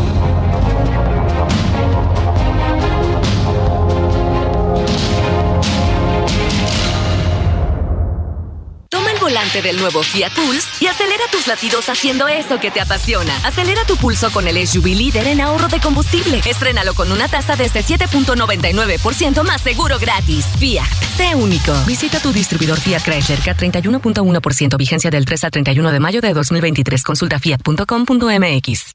Siente el máximo confort de un abrazo a todo tu cuerpo. Te mereces un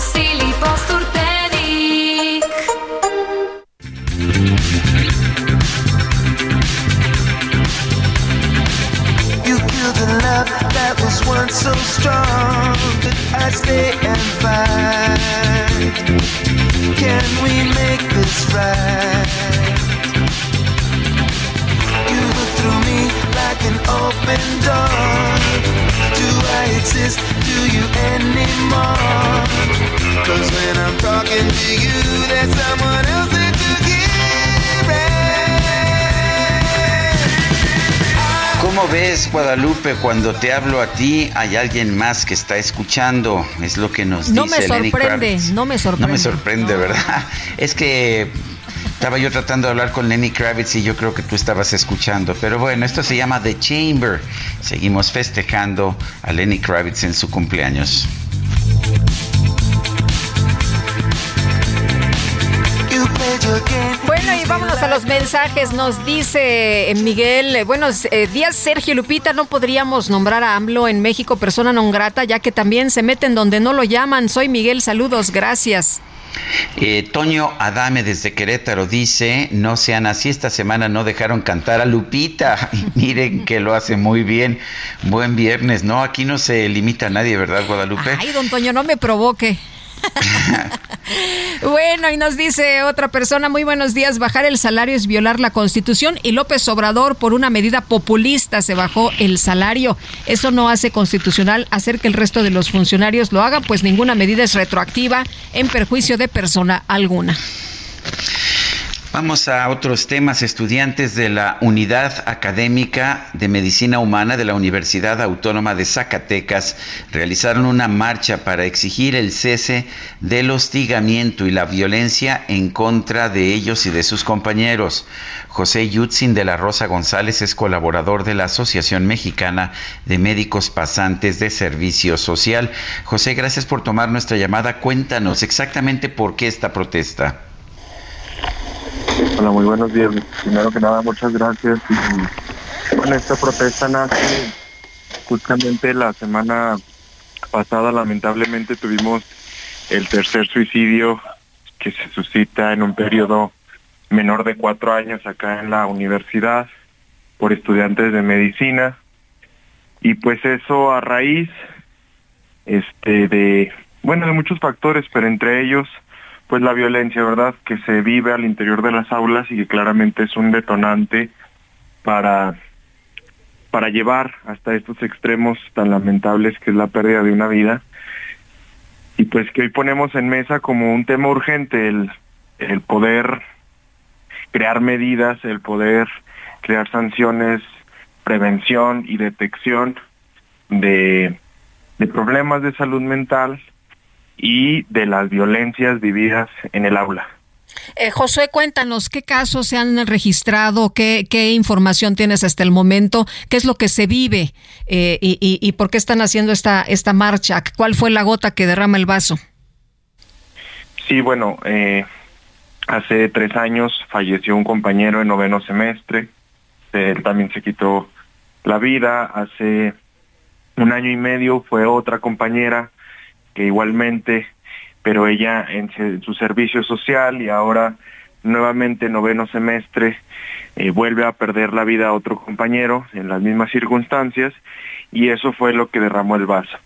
El movimiento ya se ha visibilizado antes, ya lo hicimos desde la ocasión del primer compañero, eh, también pues lo han reactivado en el caso de los médicos pasantes, que les han quitado el coche, que los han amenazado, que han perdido la vida también, pues también se activa esto, que es un movimiento que como tal busca pues derechos estudiantiles, que busca atención por parte de las autoridades, que reclama se establezcan protocolos, que se establezcan medidas y que no sean solamente actividades circunstanciales o de momento que, que solo quieran tapar el sol con un dedo. Sergio. ¿Qué tan malas son las condiciones? ¿Qué tan malas son las condiciones en, la que tra- en las que trabajan los pasantes? Bueno, acá eh, eh, su servidor hizo una investigación eh, eh, durante un año para ver la violencia que se vivía y se detectó que uno de cada tres alumnos eh, por lo menos ha vivido algún tipo de violencia. El 70% ha sufrido discriminación, el 60% ha sufrido acoso y hostigamiento. Y por parte del laboratorio del doctorado eh, estudiaron enfermedades y trastornos de salud mental y se encontró que el 67% de la población tiene depresión y el 52% ansiedad. Entonces es correspondiente los niveles de estrés que hay, las deficiencias que hay en salud mental y pues los datos tan alarmantes que hay sobre violencia. Eh, Josué, Es, pues, que- ¿cómo, cómo- Sí, perdón. eh, cómo- cómo se, se detiene todo esto? ¿Qué es lo que ustedes están pidiendo? Que no haya acoso, que no haya eh, pues este, este hostigamiento, eh, que no haya violencia, pero ¿de parte de quién? de parte de los docentes, de parte de la misma estructura académica, eh, los médicos, bueno, vivimos una parte de la formación en el área clínica y esto imposibilita que los reglamentos pues entren a ejecución, ya que pues los docentes muchas veces refieren que como ellos están en los hospitales, pues la norma institucional de la universidad no les aplica y viceversa, si están en la universidad, bueno, dicen que comúnmente la del hospital es la que no los protege. Entonces, exigimos que se organice ya un departamento especializado en darle una detección oportuna tanto al riesgo suicida, tanto a la salud mental, tanto a las violencias, que sea algo periódico, que de ello hagan protocolos, porque inclusive los compañeros que ahorita presentan situaciones, la resolución es circunstancial y es individualizada, por lo que muchos desconocen o muchos no denuncian porque no saben cuál es el acompañamiento que van a tener o quién los va a proteger. Y pues por último, vemos necesarios sanciones un poco más estrictas para los docentes, porque bueno, ya, ya podemos ver en estadísticas, en datos, que la conducta es continua, ¿verdad? Es, es algo pues que se da, se repite.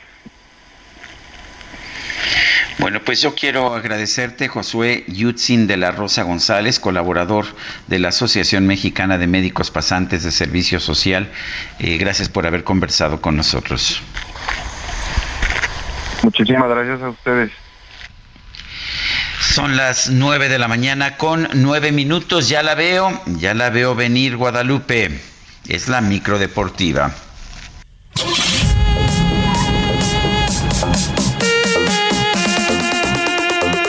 En vivo y en directo para todo el mundo mundial.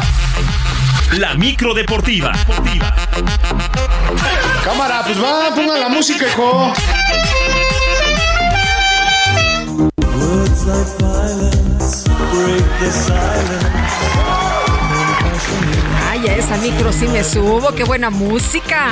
súbale, súbale, se va ¿Cómo derecho. estás, Julio Romero? Vamos derechito a la diversión y a la información. Súbale, hay lugares. No, hombre, pues sí, así cualquiera le entra. Hay lugares, recuerde que esta microdeportiva es plurimusical. Podemos pasar de lo sublime a lo ridículo en solamente unos segundos. Pero bueno, así es esta microdeportiva. ¿Cómo estás, mi querida Lupita, Sergio? Bien, muy Qué bien. placer saludarles. Ya es viernes, viernes de empezar a listar, de hacer las cosas bien, de lavar los trastes, de barrer, porque el control remoto tiene que ser absolutamente de usted, porque si no, se puede perder muchos eventos deportivos que habrá este fin de semana. Pero arrancamos echando la lámina informativa. Eh, nada para nadie, nada para nadie en el duelo de ida de la gran final del torneo de clausura del fútbol mexicano. Empate sin goles ayer por la noche entre los Tigres de la U de Nuevo León y las Chivas Rayadas del Guadalajara. Un partido que honestamente dejó mucho que desear. Eh, los dos equipos cuidando, pero en verdad demasiado, demasiado el marcador. A pesar de que llegaron muy poco al frente del marco rival, el técnico de Chivas, Belko Paunovic, salió tranquilo del estadio universitario defendiendo su táctica en este compromiso de ida. Hay que tener las cartas cerca del, pecho. En este, en este caso no, no voy a discu- discutir las tácticas. Objetivo, primero estamos. tengo sensación que todos esperaban que, este, mm, no sé si entienden que hay otro partido, ¿no? Y hay la gente se tiene, tiene que eh, preparar también para este segundo partido donde hay otro desgaste. Todo el mundo pensaba, me parece que hoy se iba a resolver todo. Eso, eso nunca es así.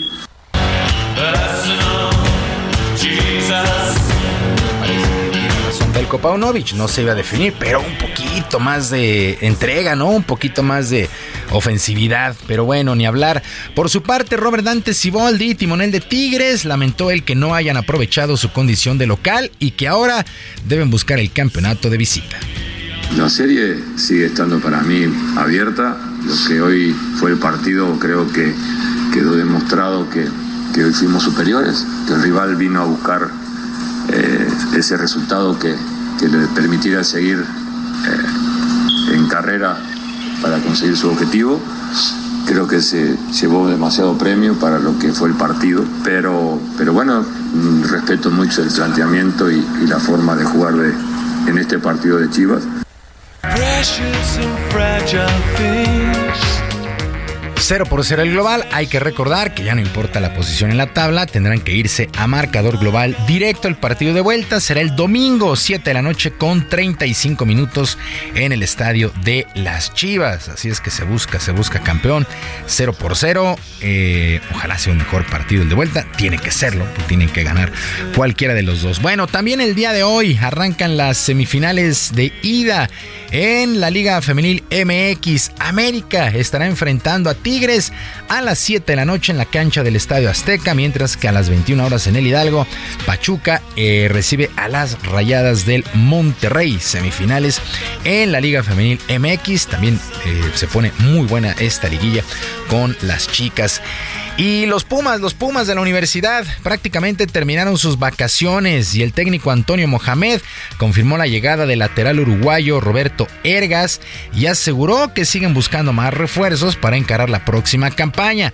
Quien no confirmó al 100% su permanencia en el club es el delantero argentino Juan Ignacio Dineno, que por cierto suena para emigrar a Cruz Azul. El fútbol es muy dinámico, muy difícil dar, garantías eh, en este medio. Yo lo que sé es que tengo contrato con la institución, eh, me debo a la institución por todo lo que la institución me brindó y, y realmente tengo un sentido de pertenencia como todos los que formamos parte hoy del equipo eh, muy arraigado. Entonces, hoy por hoy soy jugador de Pumas y, como lo he hecho siempre me voy a, a entregar al 110% cada día. Bueno, Juan Ignacio, Juan Ignacio Dineno, que se ha convertido en pues ídolo, ídolo de Pumas, ha hecho buenas actuaciones y la gente no quiere que se vaya, pero ya lo escuchamos, el fútbol es muy dinámico y en cualquier momento podría abandonar la institución. En otras cosas, el equipo de los Celtics de Boston sigue con vida, se impusieron ayer por la noche 110 a 97 al calor de Miami, Miami que todavía está al frente tres juegos a dos en la final de la conferencia del Este Playoffs en la NBA. Buena actuación de Derek White, aportó 24 puntos para los Celtics, además de Hall Holford, 11 rebotes, Jason Tatum, 11 asistencias. Por fin Jason Tatum decidió soltar la pelota y tuvo 11 asistencias y el resultado ha sido favorable para Boston. Ahora el día de mañana estarán en Miami en busca de forzar un séptimo y definitivo. Vamos a ver si le alcanza a Boston este regreso. Mientras que en la conferencia del oeste, hay que recordarlo, y esperan los Nuggets de Denver que se clasificaron a su primera final en la NBA. Bueno, actividad también en el béisbol de las grandes ligas. Muy buena actuación de mexicanos, aunque sus equipos perdieron. Alejandro Kirk, el catcher de los azulejos de Toronto, se fue de 4-3 con una carrera anotada para los azulejos que cayeron 6 por 3 ante las mantarrayas de Tampa Bay. Randy Arozarena se fue de 3-2 con una carrera anotada y dos producidas para el equipo de Tampa, mientras que los nacionales de Washington perdieron 8 a 6 ante los padres de San Diego. Joey Meneses de 5-2 con una anotada y una producida. Joey Meneses para los nacionales, mientras que el quinto salvamento de Giovanni Gallegos lo consiguió con los Cardenales de San Luis, que vencieron dos carreras por una a los Rojos de Cincinnati trabajo de una entrada y un tercio, le pegaron dos hits, le hicieron una carrera, no regaló base por bola y ponchó a dos enemigos. En otros resultados, los Yankees cayeron 3 por 2 ante los Orioles de Baltimore, los 49 de San Francisco, 49, los Gigantes, ya estoy pensando en la NFL, los Gigantes de San Francisco 5 por 0 sobre los Cerveceros de Milwaukee. De tal manera, ¿cómo están las, eh, los standings en la Liga Americana, la Conferencia del Este? Las Mantarrayas de Tampa Bay, el mejor equipo de toda la gran carpa, 37 ganados, 15 perdidos. La central es encabezada por Minnesota y el oeste por los Rangers de Texas.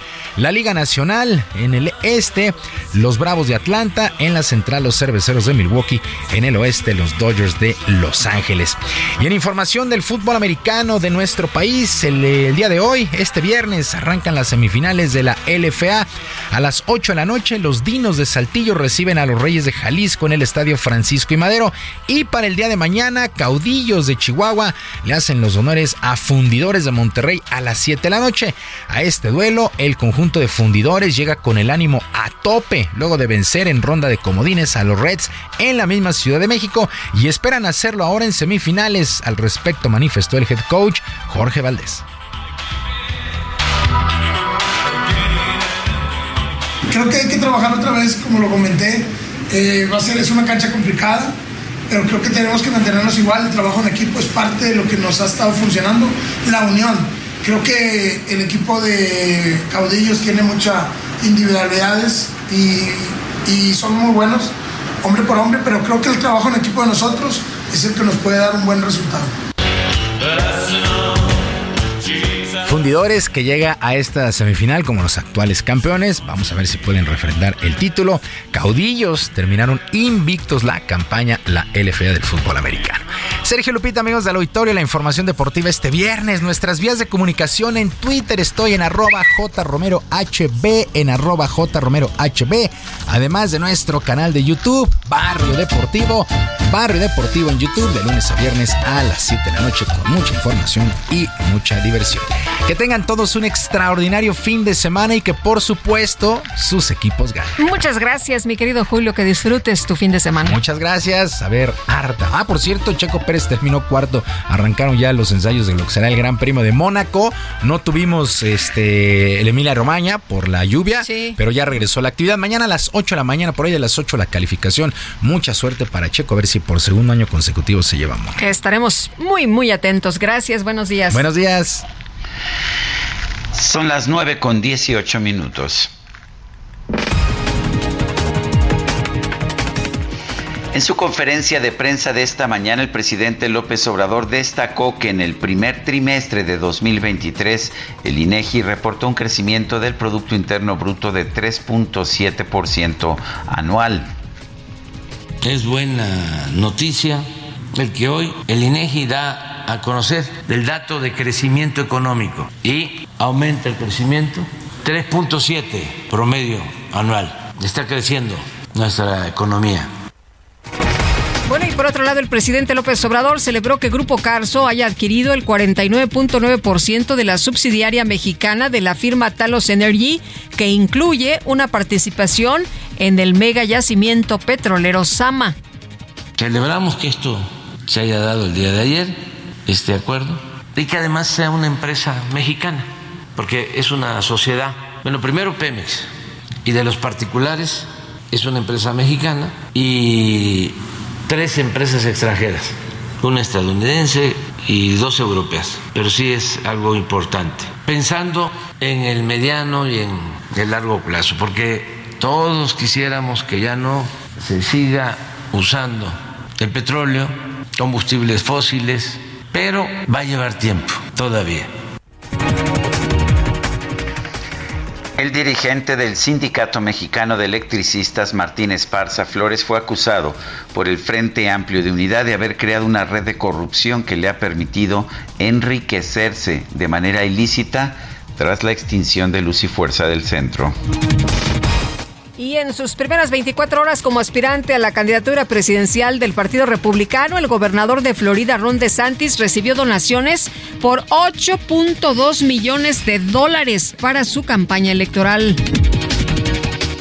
El líder de extrema derecha en Estados Unidos, Stuart Rhodes, fue condenado a 18 años de prisión por el delito de sedición relacionado con su papel en el asalto al Capitolio en enero del 2021.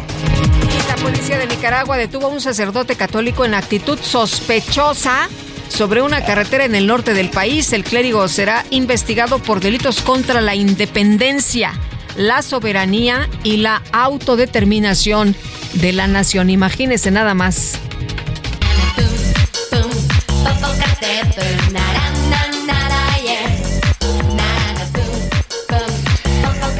Ante la reciente actividad del Popocatépetl, en redes sociales se han difundido videos de presentadores de televisión de otros países como Estados Unidos, Italia, Japón y Francia, pues tratando de pronunciar el nombre de esta montaña que humea.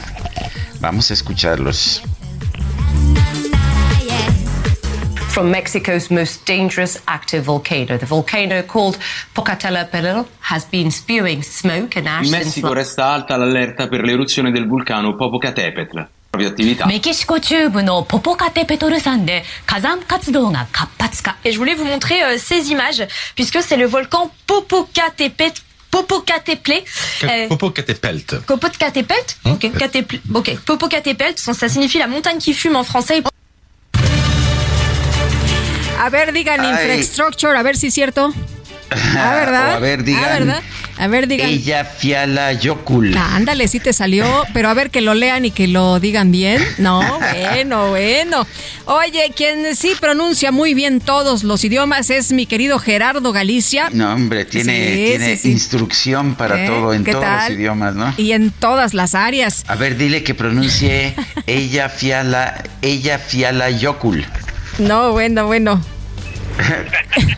¿Cómo A ver, estás? creo- ¿Qué- Creo que no voy a poder. El arzobispo de Constantinopla. Solo entendí la parte de ella baila, no sé qué más. Ah, bueno. Mi querido Gerardo, ¿por dónde andas? Muy buenos días. Lupita, Sergio, damos seguimiento a la manifestación que se realizaba en el Eje 3 Sur y el Circuito Bicentenario Supremo Río Churubusco. Son vecinos de la colonia Granjas México que están denunciando fuerte olor a combustible que emana por las coladeras. Ya llegó personalmente la secretaria de Protección Civil, Miriam Ursúa, para dialogar con ellos. Sin embargo, eh, lejos de liberar la circulación, están ampliando en estos momentos el bloqueo. Ya están cerrando en su totalidad el Eje 3 Sur y ambos eh, sentidos de los laterales de Churubusco, así que de preferencia hay que evitar esta zona. Eh, ya se está tratando de dialogar con los vecinos, sin embargo, eh, incluso están ya eh, ha- haciéndose de, de gritos con algunos automovilistas, Ah, teníamos algunos jaloneos hasta hace algunos momentos. De preferencia busquen el eje 3 Oriente, la avenida Canal de Río Churubusco y el viaducto como posibles opciones. En estos momentos quedan completamente cerrados los laterales de Churubusco y quedan abiertos los centrales. Puede ser una opción inmediata. Por lo pronto, Muchas gracias, Gerardo. Muy buenos días. Son las 9 de la mañana con 24 minutos. Nuestro número para que nos mande mensajes de WhatsApp es el 55 20 10 96 47. Vamos a una pausa y regresamos. where the investment in infrastructure, infrastructure, infrastructure, infrastructure Can we make this right? An open door. Do I exist? Do you anymore? Cause when I'm talking to you, there's someone else that you hear I gave you all the love I had,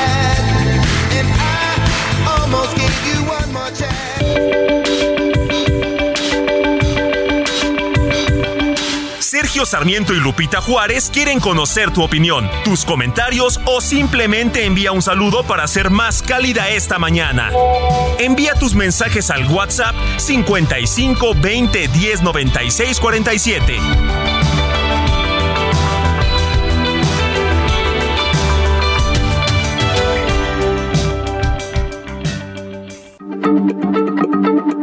Heraldo Radio, la H se lee, se comparte, se ve y ahora también se escucha.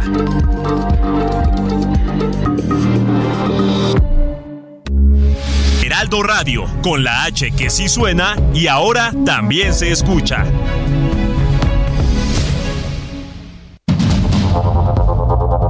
Continuamos con Sergio Sarmiento y Lupita Juárez por el Heraldo Radio.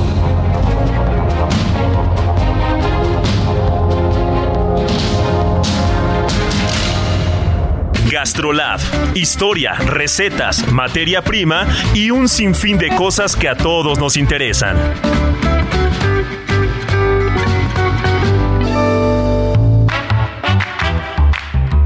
Hola amigos del Heraldo Radio, soy el chef Israel Arechiga de Gastrolab y hoy como todos los viernes les quiero recordar que sale en la edición impresa El Heraldo de México, Gastrolab. Recordemos que el suplemento como cada viernes trae lo mejor de los restaurantes, de la gastronomía, lo mejor de las recetas y los cocineros de este país. Y estaremos platicando de un restaurante en particular, cocina italiana contemporánea del chef Rafa Saga. Y por si no lo pudieron leer o no lo podrán leer el día de hoy, mañana en punto de la una de la tarde, Gastrolab Radio, ya sea sábado o domingo, estaremos platicando tanto de eso como del brisket con todas las preparaciones que puede tener e incluso la hamburguesa que estamos de manteles largos porque estamos celebrando su día. Así que ya saben, viernes de Gastrolab en el Heraldo Impreso, sábado y domingo de Gastrolab Radio en punto de la una de la tarde.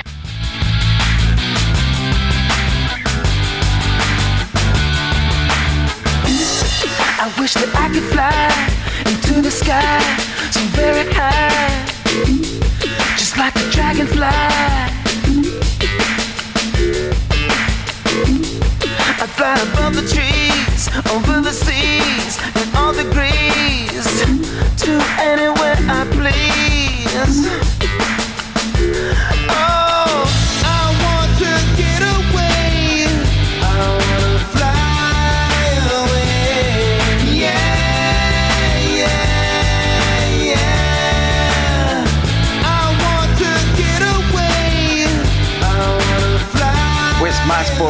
Más, más probadita, más probadita de la música de Lenny Kravitz. Esto se llama Fly Away, vuela.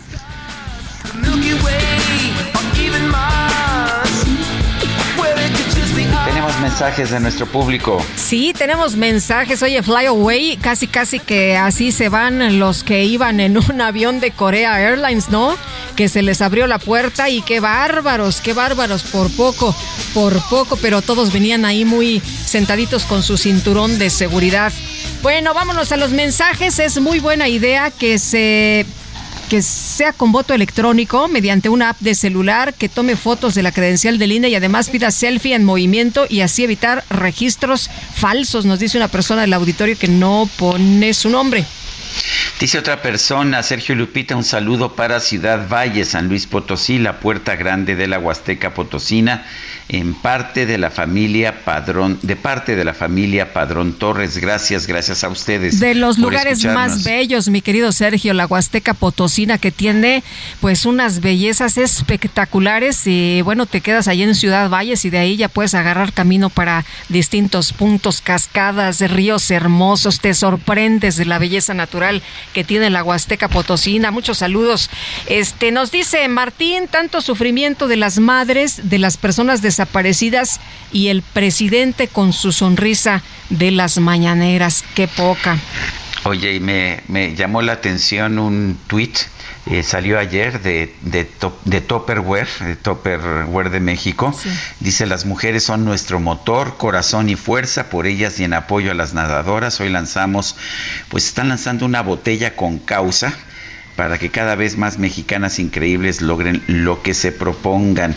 Como que le salió el tiro por la culata a Ana Gabriela Guevara, ¿no? Pues sí, y, bueno, decían, bueno, no tiene nada de malo. Muchas mujeres han salido adelante precisamente eh, por estas eh, ventas y por este trabajo y por esta dedicación. Y si eso puede sacar a otras mujeres, puede ayudar a otras mujeres, lo vamos a hacer. Y muchas felicidades a estas empresas y a todos a quienes están apoyando. Veía ayer este, una amiga de nosotros, a Que ya recibió su toalla, mi querido Sergio, Ah, de pues las bien. nadadoras esta que tiene las, las mariposas monarca para ayudar también. Están vendiendo toallas y trajes de baño. Ya pla- platicábamos con eh, Daniel, el clavadista, el día de ayer, este que pues que dice mi mamá sí venden, pero no, no, no, no es suficiente, ¿no? Pues estamos mi mamá y yo, y yo todo el día estoy entrenando, a qué hora trabajo.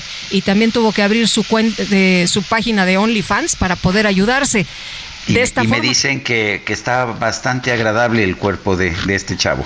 Daniel Valle, Valleza, creo que Daniel sí. Valleza, sí. Bueno, en fin, vamos, vamos con otros temas cuando son las 9 con 35. Mónica Reyes nos tiene información. Adelante, Mónica. Claro que sí, Lupita, Sergio, amigos del Heraldo Radio. ¿Sabías que con un crédito personal Citibanamex puedes remodelar tu casa? ¿Resolver algún imprevisto? ¿O simplemente usar ese efectivo en lo que quieras? Si ya recibiste la invitación, aprovecha y solicita tu crédito en minutos desde la app Citibanamex Móvil, Bancanet o en una sucursal más cercana. Además, por promoción, no pagas comisión por apertura. Elige el plazo que más te convenga, con tasa de interés anual fija preferencial. Todo esto y más, solo te lo da Citibanamex. Requisitos y CAT en citibanamex.com. Regreso con ustedes. Bonita mañana, gracias. Gracias a ti, Mónica. Mónica Reyes, adelante, Lupita. Pues fíjate que tengo información esta mañana que tiene que ver con eh, el eh, presidente Lazo. Eh, resulta que el presidente del Ecuador, Guillermo Lazo, fue sometido a una intervención, esto allá en el hospital de Houston, del Methodist de Estados Unidos, que nos dicen fue exitosa, se sometió a una intervención de la próstata, de acuerdo con la información que se da a conocer a través de un comunicado pues el presidente regresará al país el próximo 28 de mayo y el mandatario viajó apenas el miércoles a los Estados Unidos para esta intervención médica después de rendir su informe de gestión a la nación de su segundo año de gobierno, marcado, como ustedes saben, por su decisión de disolver la Asamblea Nacional y llamar a elecciones generales anticipadas. Son las 9.37, vamos a regresar con Mónica Reyes. Adelante, Mónica. Muy buenos días, Lupita, Sergio, amigos del Heraldo Radio. Del 30 de mayo al 6 de junio, aprovecha el hot sale con tu tarjeta de crédito Citibanamex y obtén 200 pesos por cada 2000 en compras hasta 12 meses sin intereses, sin límite de bonificación. Activa la promo en Citibanamex móvil. Condiciones en citibanamex.com diagonal hot sale. CAT promedio 83.4% sin IVA, calculado el 17 de marzo del 23 y vigente al 17 de septiembre del 23. Regreso con ustedes, seguimos escuchando más noticias con Sergio y Lupita. Gracias. Mu- muchas gracias, Mónica. Mónica Reyes. Bueno, mi querido Sergio, y nos hicieron llegar unos libros que son fascinantes. Yo algunos de ellos ya los he leído. Grupo Planeta está relanzando la totalidad de las obras principales de Elena, de Elena Poniatowska en una colección única que celebra pues esta que es considerada la principal escritora de México. Elena Poniatowska, muchas gracias por platicar de nueva cuenta con nosotros esta mañana. Muy buenos días. A ver, Ay, parece se que nos cortó la comunicación. Se nos cortó la llamada. Sí. Eh, sí, de por lo, se, se van a publicar las obras, eh, bueno, toda una colección de las obras. Por lo pronto, en este sello de Seix Barral, eh, nos han hecho llegar La Noche de Tlatelolco, Querido Diego, Te abraza Quiela y Tlapalería. Eh, también una libreta Sí. en la que estoy tomando apuntes precisamente, pero ahí están las novelas que se están publicando Oye, en este y, momento. y pues es un gran homenaje a la trayectoria de, de Elena Poniatowska, que está en la línea telefónica y que agradecemos como siempre que platique con nosotros. Muy buenos días. No, yo soy la agradecida. Muy buenos días también.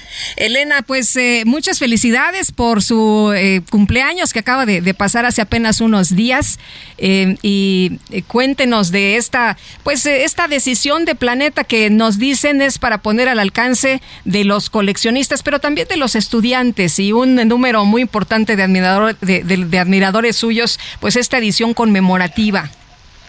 Sí, bueno, este, lo que es una gran alegría para mí, un gusto, es que se, se, se retoman todos los libros ya publicados en una sola colección.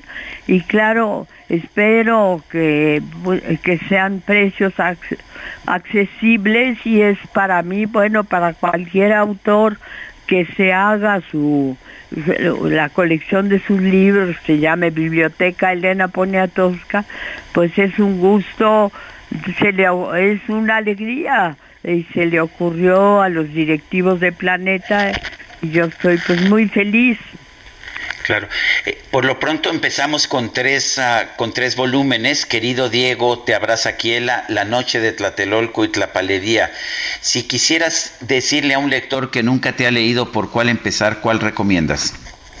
Bueno, recomendaría Tlapalería porque son distintos cuentos, cuentos de muy diversa, de, de muy diversos aspectos, pero todos girando en torno a México, al amor, al, al odio, a la, también al, a la felicidad, en fin, son, son cuentos que tienen mucho que ver con la vida de cada uno de nosotros. Eh, Elenita, querido Diego, te abraza Kiela. Es uno de los libros que, leí desde que empecé a, leer toda su obra y me encantó, pero me hizo sufrir muchísimo y sufría yo con Angelina Beloff, este desprecio, esta tristeza, este dolor, em, eh, pues el perder a su hijo, eh, este eh, tema de viajar a, a- México. ¿Cómo descubre usted esta, esta historia entre Diego Rivera y Angelina Beloff, esta pintora?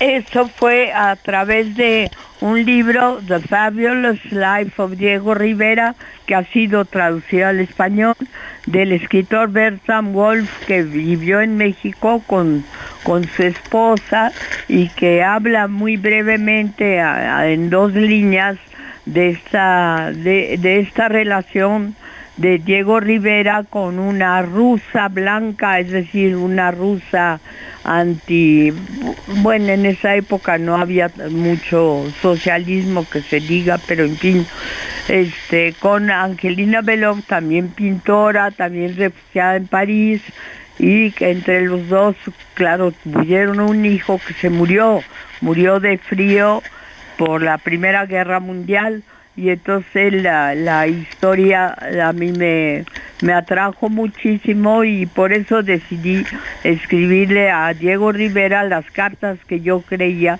que podría escribirle a Angelina Beloff. Eh, la Noche de Tlatelolco es quizás la obra con la que te diste a conocer en el mundo literario. ¿La has releído? ¿Qué sientes? ¿Cómo sientes que es el mensaje después de, de todos estos años desde que se publicó en 1971? Bueno, a raíz de la masacre o de la matanza del 2 de octubre, empecé a ir a Lecumberri, a la cárcel, a ver a los que estaban presos, entre ellos al, al gran escritor también José Revueltas, a quien capturaron un poco, un poco tiempo después, no con los estudiantes, y a entrevistarlos. Era difícil entrar a la cárcel y era difícil, era imposible llevar, y en esa época ni había una grabadora.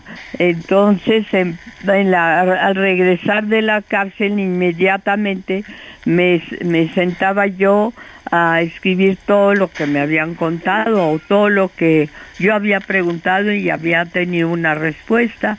Y para mí pues fue, fue muy emocionante porque sí era muy estrujante oír y ver la situación de cada preso y de cada joven. El que tenía pues la peor situación era un estudiante muy guapo, un líder, Gilberto Guevara Niebla, porque sus parientes, su familia estaba en el norte y entonces no lo visitaban y- y para mí también este era importante apuntarme en su lista porque uno no podía entrar a la cárcel si no aparecía en la lista de un preso. Y como Gilberto toda su familia estaba en, el- creo en Coahuila no no no no, no estoy muy segura del, de- del estado me podía apuntar en su lista y así ir a la cárcel entrar y visitarlo lo cual también significaba un esfuerzo para él, un esfuerzo emocional y también para quienes lo visitaban, pues el esfuerzo de aguantar pues todas las inspecciones que había para entrar al Palacio Negro de Lecumberri. Pues eh, Elena Poniatowska, muchas gracias por platicar con nosotros esta mañana. Muchas felicidades por eh, esta revisión y por el cumple. Ay, qué linda. Muchas gracias. Bueno, el cumple es hacia, ya voy hacia los 100 años, pero en fin, a ver. 91, ¿verdad? 91. Sí, ¿Y cómo la pasó? ¿Cómo, la, ¿Cómo estuvo la fiesta? No, te- tengo 10 nietos, entonces pues es, se- eh, la fiesta gira en torno a, a los niños o a los jóvenes o a los eh, a, a los los niños finalmente porque te- yo soy muy niñera. Me parece muy bien. Pues le mandamos un fuerte abrazo y que sigan muchos éxitos más. Muchísimas gracias. Hasta luego. Gracias a ti, días. Elenita. Son las 9 de la mañana con 45 minutos. Vamos a un recorrido por el país. Comenzamos con Carlos Juárez, allá en Tamaulipas. Adelante, Carlos.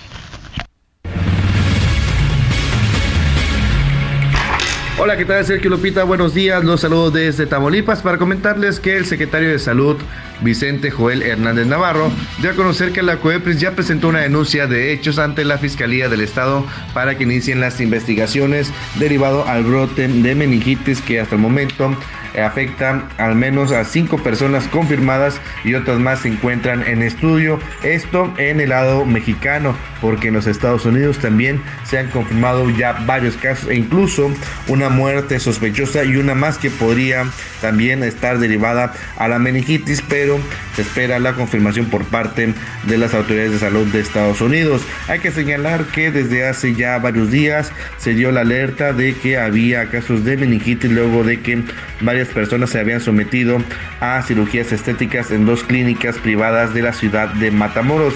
Es por ello que se aplicó todo un protocolo donde se han tratado de localizar a más de 500 personas que tuvieron sus tratamientos en estas dos clínicas. Hasta el momento, las cinco personas que están internadas en los hospitales, tanto privados y públicos de Matamoros, se encuentran estables de salud y la Secretaría los está apoyando con los insumos para estos pacientes.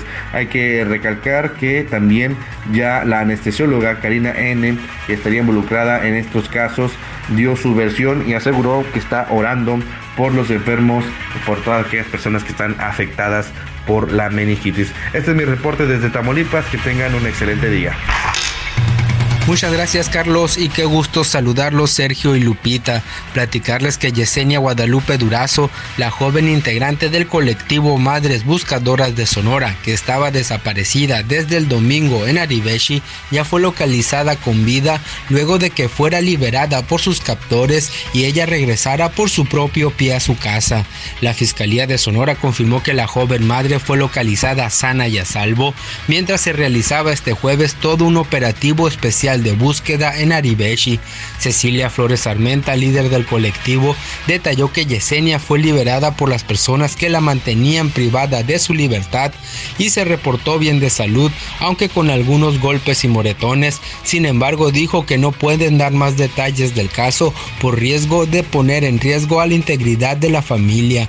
Recordar que Yesenia fue privada de su libertad el domingo 21 cuando salía de un centro comercial en Aribeshi y desde entonces se comenzó a pedir ayuda para localizarla. La propia Cecilia Flores e integrantes de otras organizaciones de búsqueda a nivel nacional enviaron mensajes públicos en redes sociales a los integrantes del crimen organizado solicitando que regresaran a Yesenia con vida, ya que ella no buscaba culpables, solo encontrar a su esposo desaparecido y lograr paz para su familia. Afortunadamente el operativo de búsqueda tuvo resultados positivos y Yesenia fue liberada y regresó con bien a su casa. Se buscará que se aplique un protocolo de protección de personas defensoras de derechos y se le dé apoyo psicológico. Así la situación en Sonora. Muy buenos días. Son las 9 de la mañana con 49 minutos. Vamos a un resumen de la información que ha surgido esta misma mañana. El presidente Andrés Manuel López Obrador informó que el gobierno federal está por cerrar acuerdos con China y Corea del Sur para impulsar acciones conjuntas contra el tráfico de fentanilo y, de precursores químicos. Ya está interviniendo el gobierno de China y estamos por establecer un acuerdo entre el gobierno de China y el gobierno de México, en especial con la Fiscalía de la República, para evitar la entrada de fentanil de China a México. Lo mismo vamos a hacer con Corea del Sur y hay disposición de parte de ellos de apoyar. De modo que así garantizamos que se combata el fentanilo y otros precursores que llegan de Asia. El presidente también informó que va a presentar una denuncia contra el abogado del exsecretario de Seguridad Pública, Genaro García Luna, por intentar involucrarlo en presuntos actos de corrupción. Yo voy a presentar una denuncia en contra de él. Este, estoy eh, esperando el momento, pero lo voy a hacer porque este con propósitos políticos y de manera tendenciosa quiso este, involucrarme en el caso de García Luna y va a tener que aclararlo y vamos a pedir reparación del daño. Alisa Cuevas, madre de Carlos Benjamín García Cuevas, uno de los cinco jóvenes desaparecidos en Zapopan, Jalisco, relató en este espacio que su hijo fue visto por última vez el pasado fin de semana y no el 22 de mayo como indicaban los primeros reportes. No entiende uno como madre está tiene el alma rota de no saber dónde están, cómo están. Este es, es un calvario para uno. Pero por eso tenemos que estar fuertes y, y seguir peleando, luchando por, por recuperar a nuestros hijos, ¿no? Y, y que regresen con bien todos, en general, todos. La Coordinación Nacional de Protección Civil informó que el semáforo de alerta volcánica por la actividad del Popocatépetl continúa en amarillo fase 3. Confirmó que se mantiene una columna de 700 metros con emisión de vapor de agua y de gas. Un portavoz del Vaticano dio a conocer que el Papa Francisco suspendió todas sus actividades de este viernes, de este viernes debido a un estado febril. Y los representantes de la cantante canadiense Celine Dion informaron que por motivos de salud se van a cancelar cerca de 40 conciertos de su gira por Europa. Indicaron que la estrella del pop continúa su tratamiento contra la enfermedad neurológica que padece. Rewrite it, plug it, play it, burn it, rip it, drag it, drop it, zip and zip it, lock it, fill it, curl it, find it, view it, code it, jump and lock it, surf it, scroll it, pose it, click it, cross it, crack it, switch, update it, name it, read it, tune it, print it, scan it, send it, fax, rename it, Un profesor de la Universidad de Texas llamado Jared Mom se metió en problemas administrativos ya que reprobó a más de la mitad de su clase de ciencias biológicas y recursos naturales debido a que el bot chat GPT le dijo falsamente que había escrito los trabajos de sus alumnos. Esto llevó a la universidad a retener sus diplomas. Los jóvenes denunciaron que ante las quejas la única respuesta del profesor era eh, no califico tonterías de inteligencia artificial.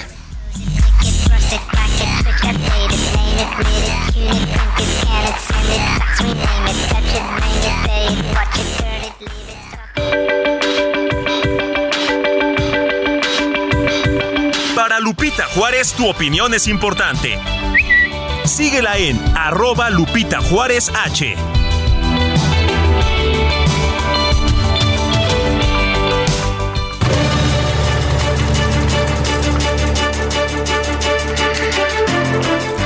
Y tenemos información con Gerardo Galicia. Gerardo, ¿qué tal? Muy buenos días.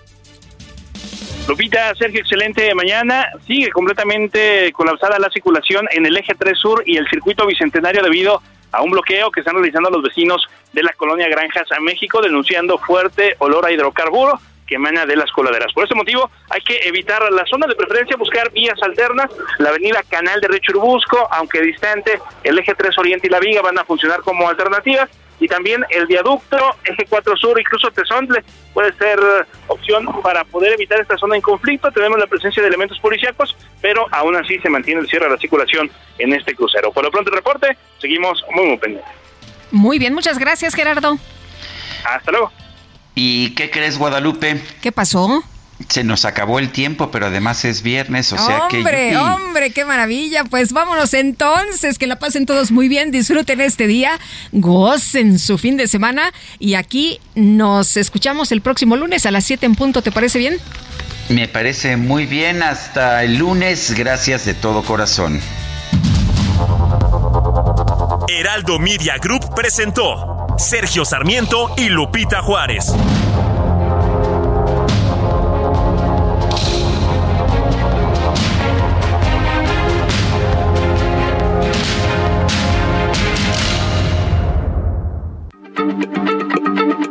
Heraldo Radio, la H se lee, se comparte, se ve y ahora también se escucha.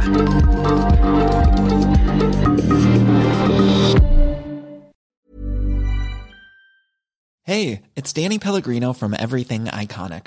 Ready to upgrade your style game without blowing your budget? check out Quince. They've got all the good stuff, shirts and polos, activewear and fine leather goods, all at 50 to 80% less than other high-end brands.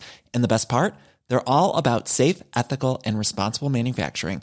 Get that luxury vibe without the luxury price tag. Hit up quince.com slash upgrade for free shipping and 365 day returns on your next order. That's quince.com slash upgrade.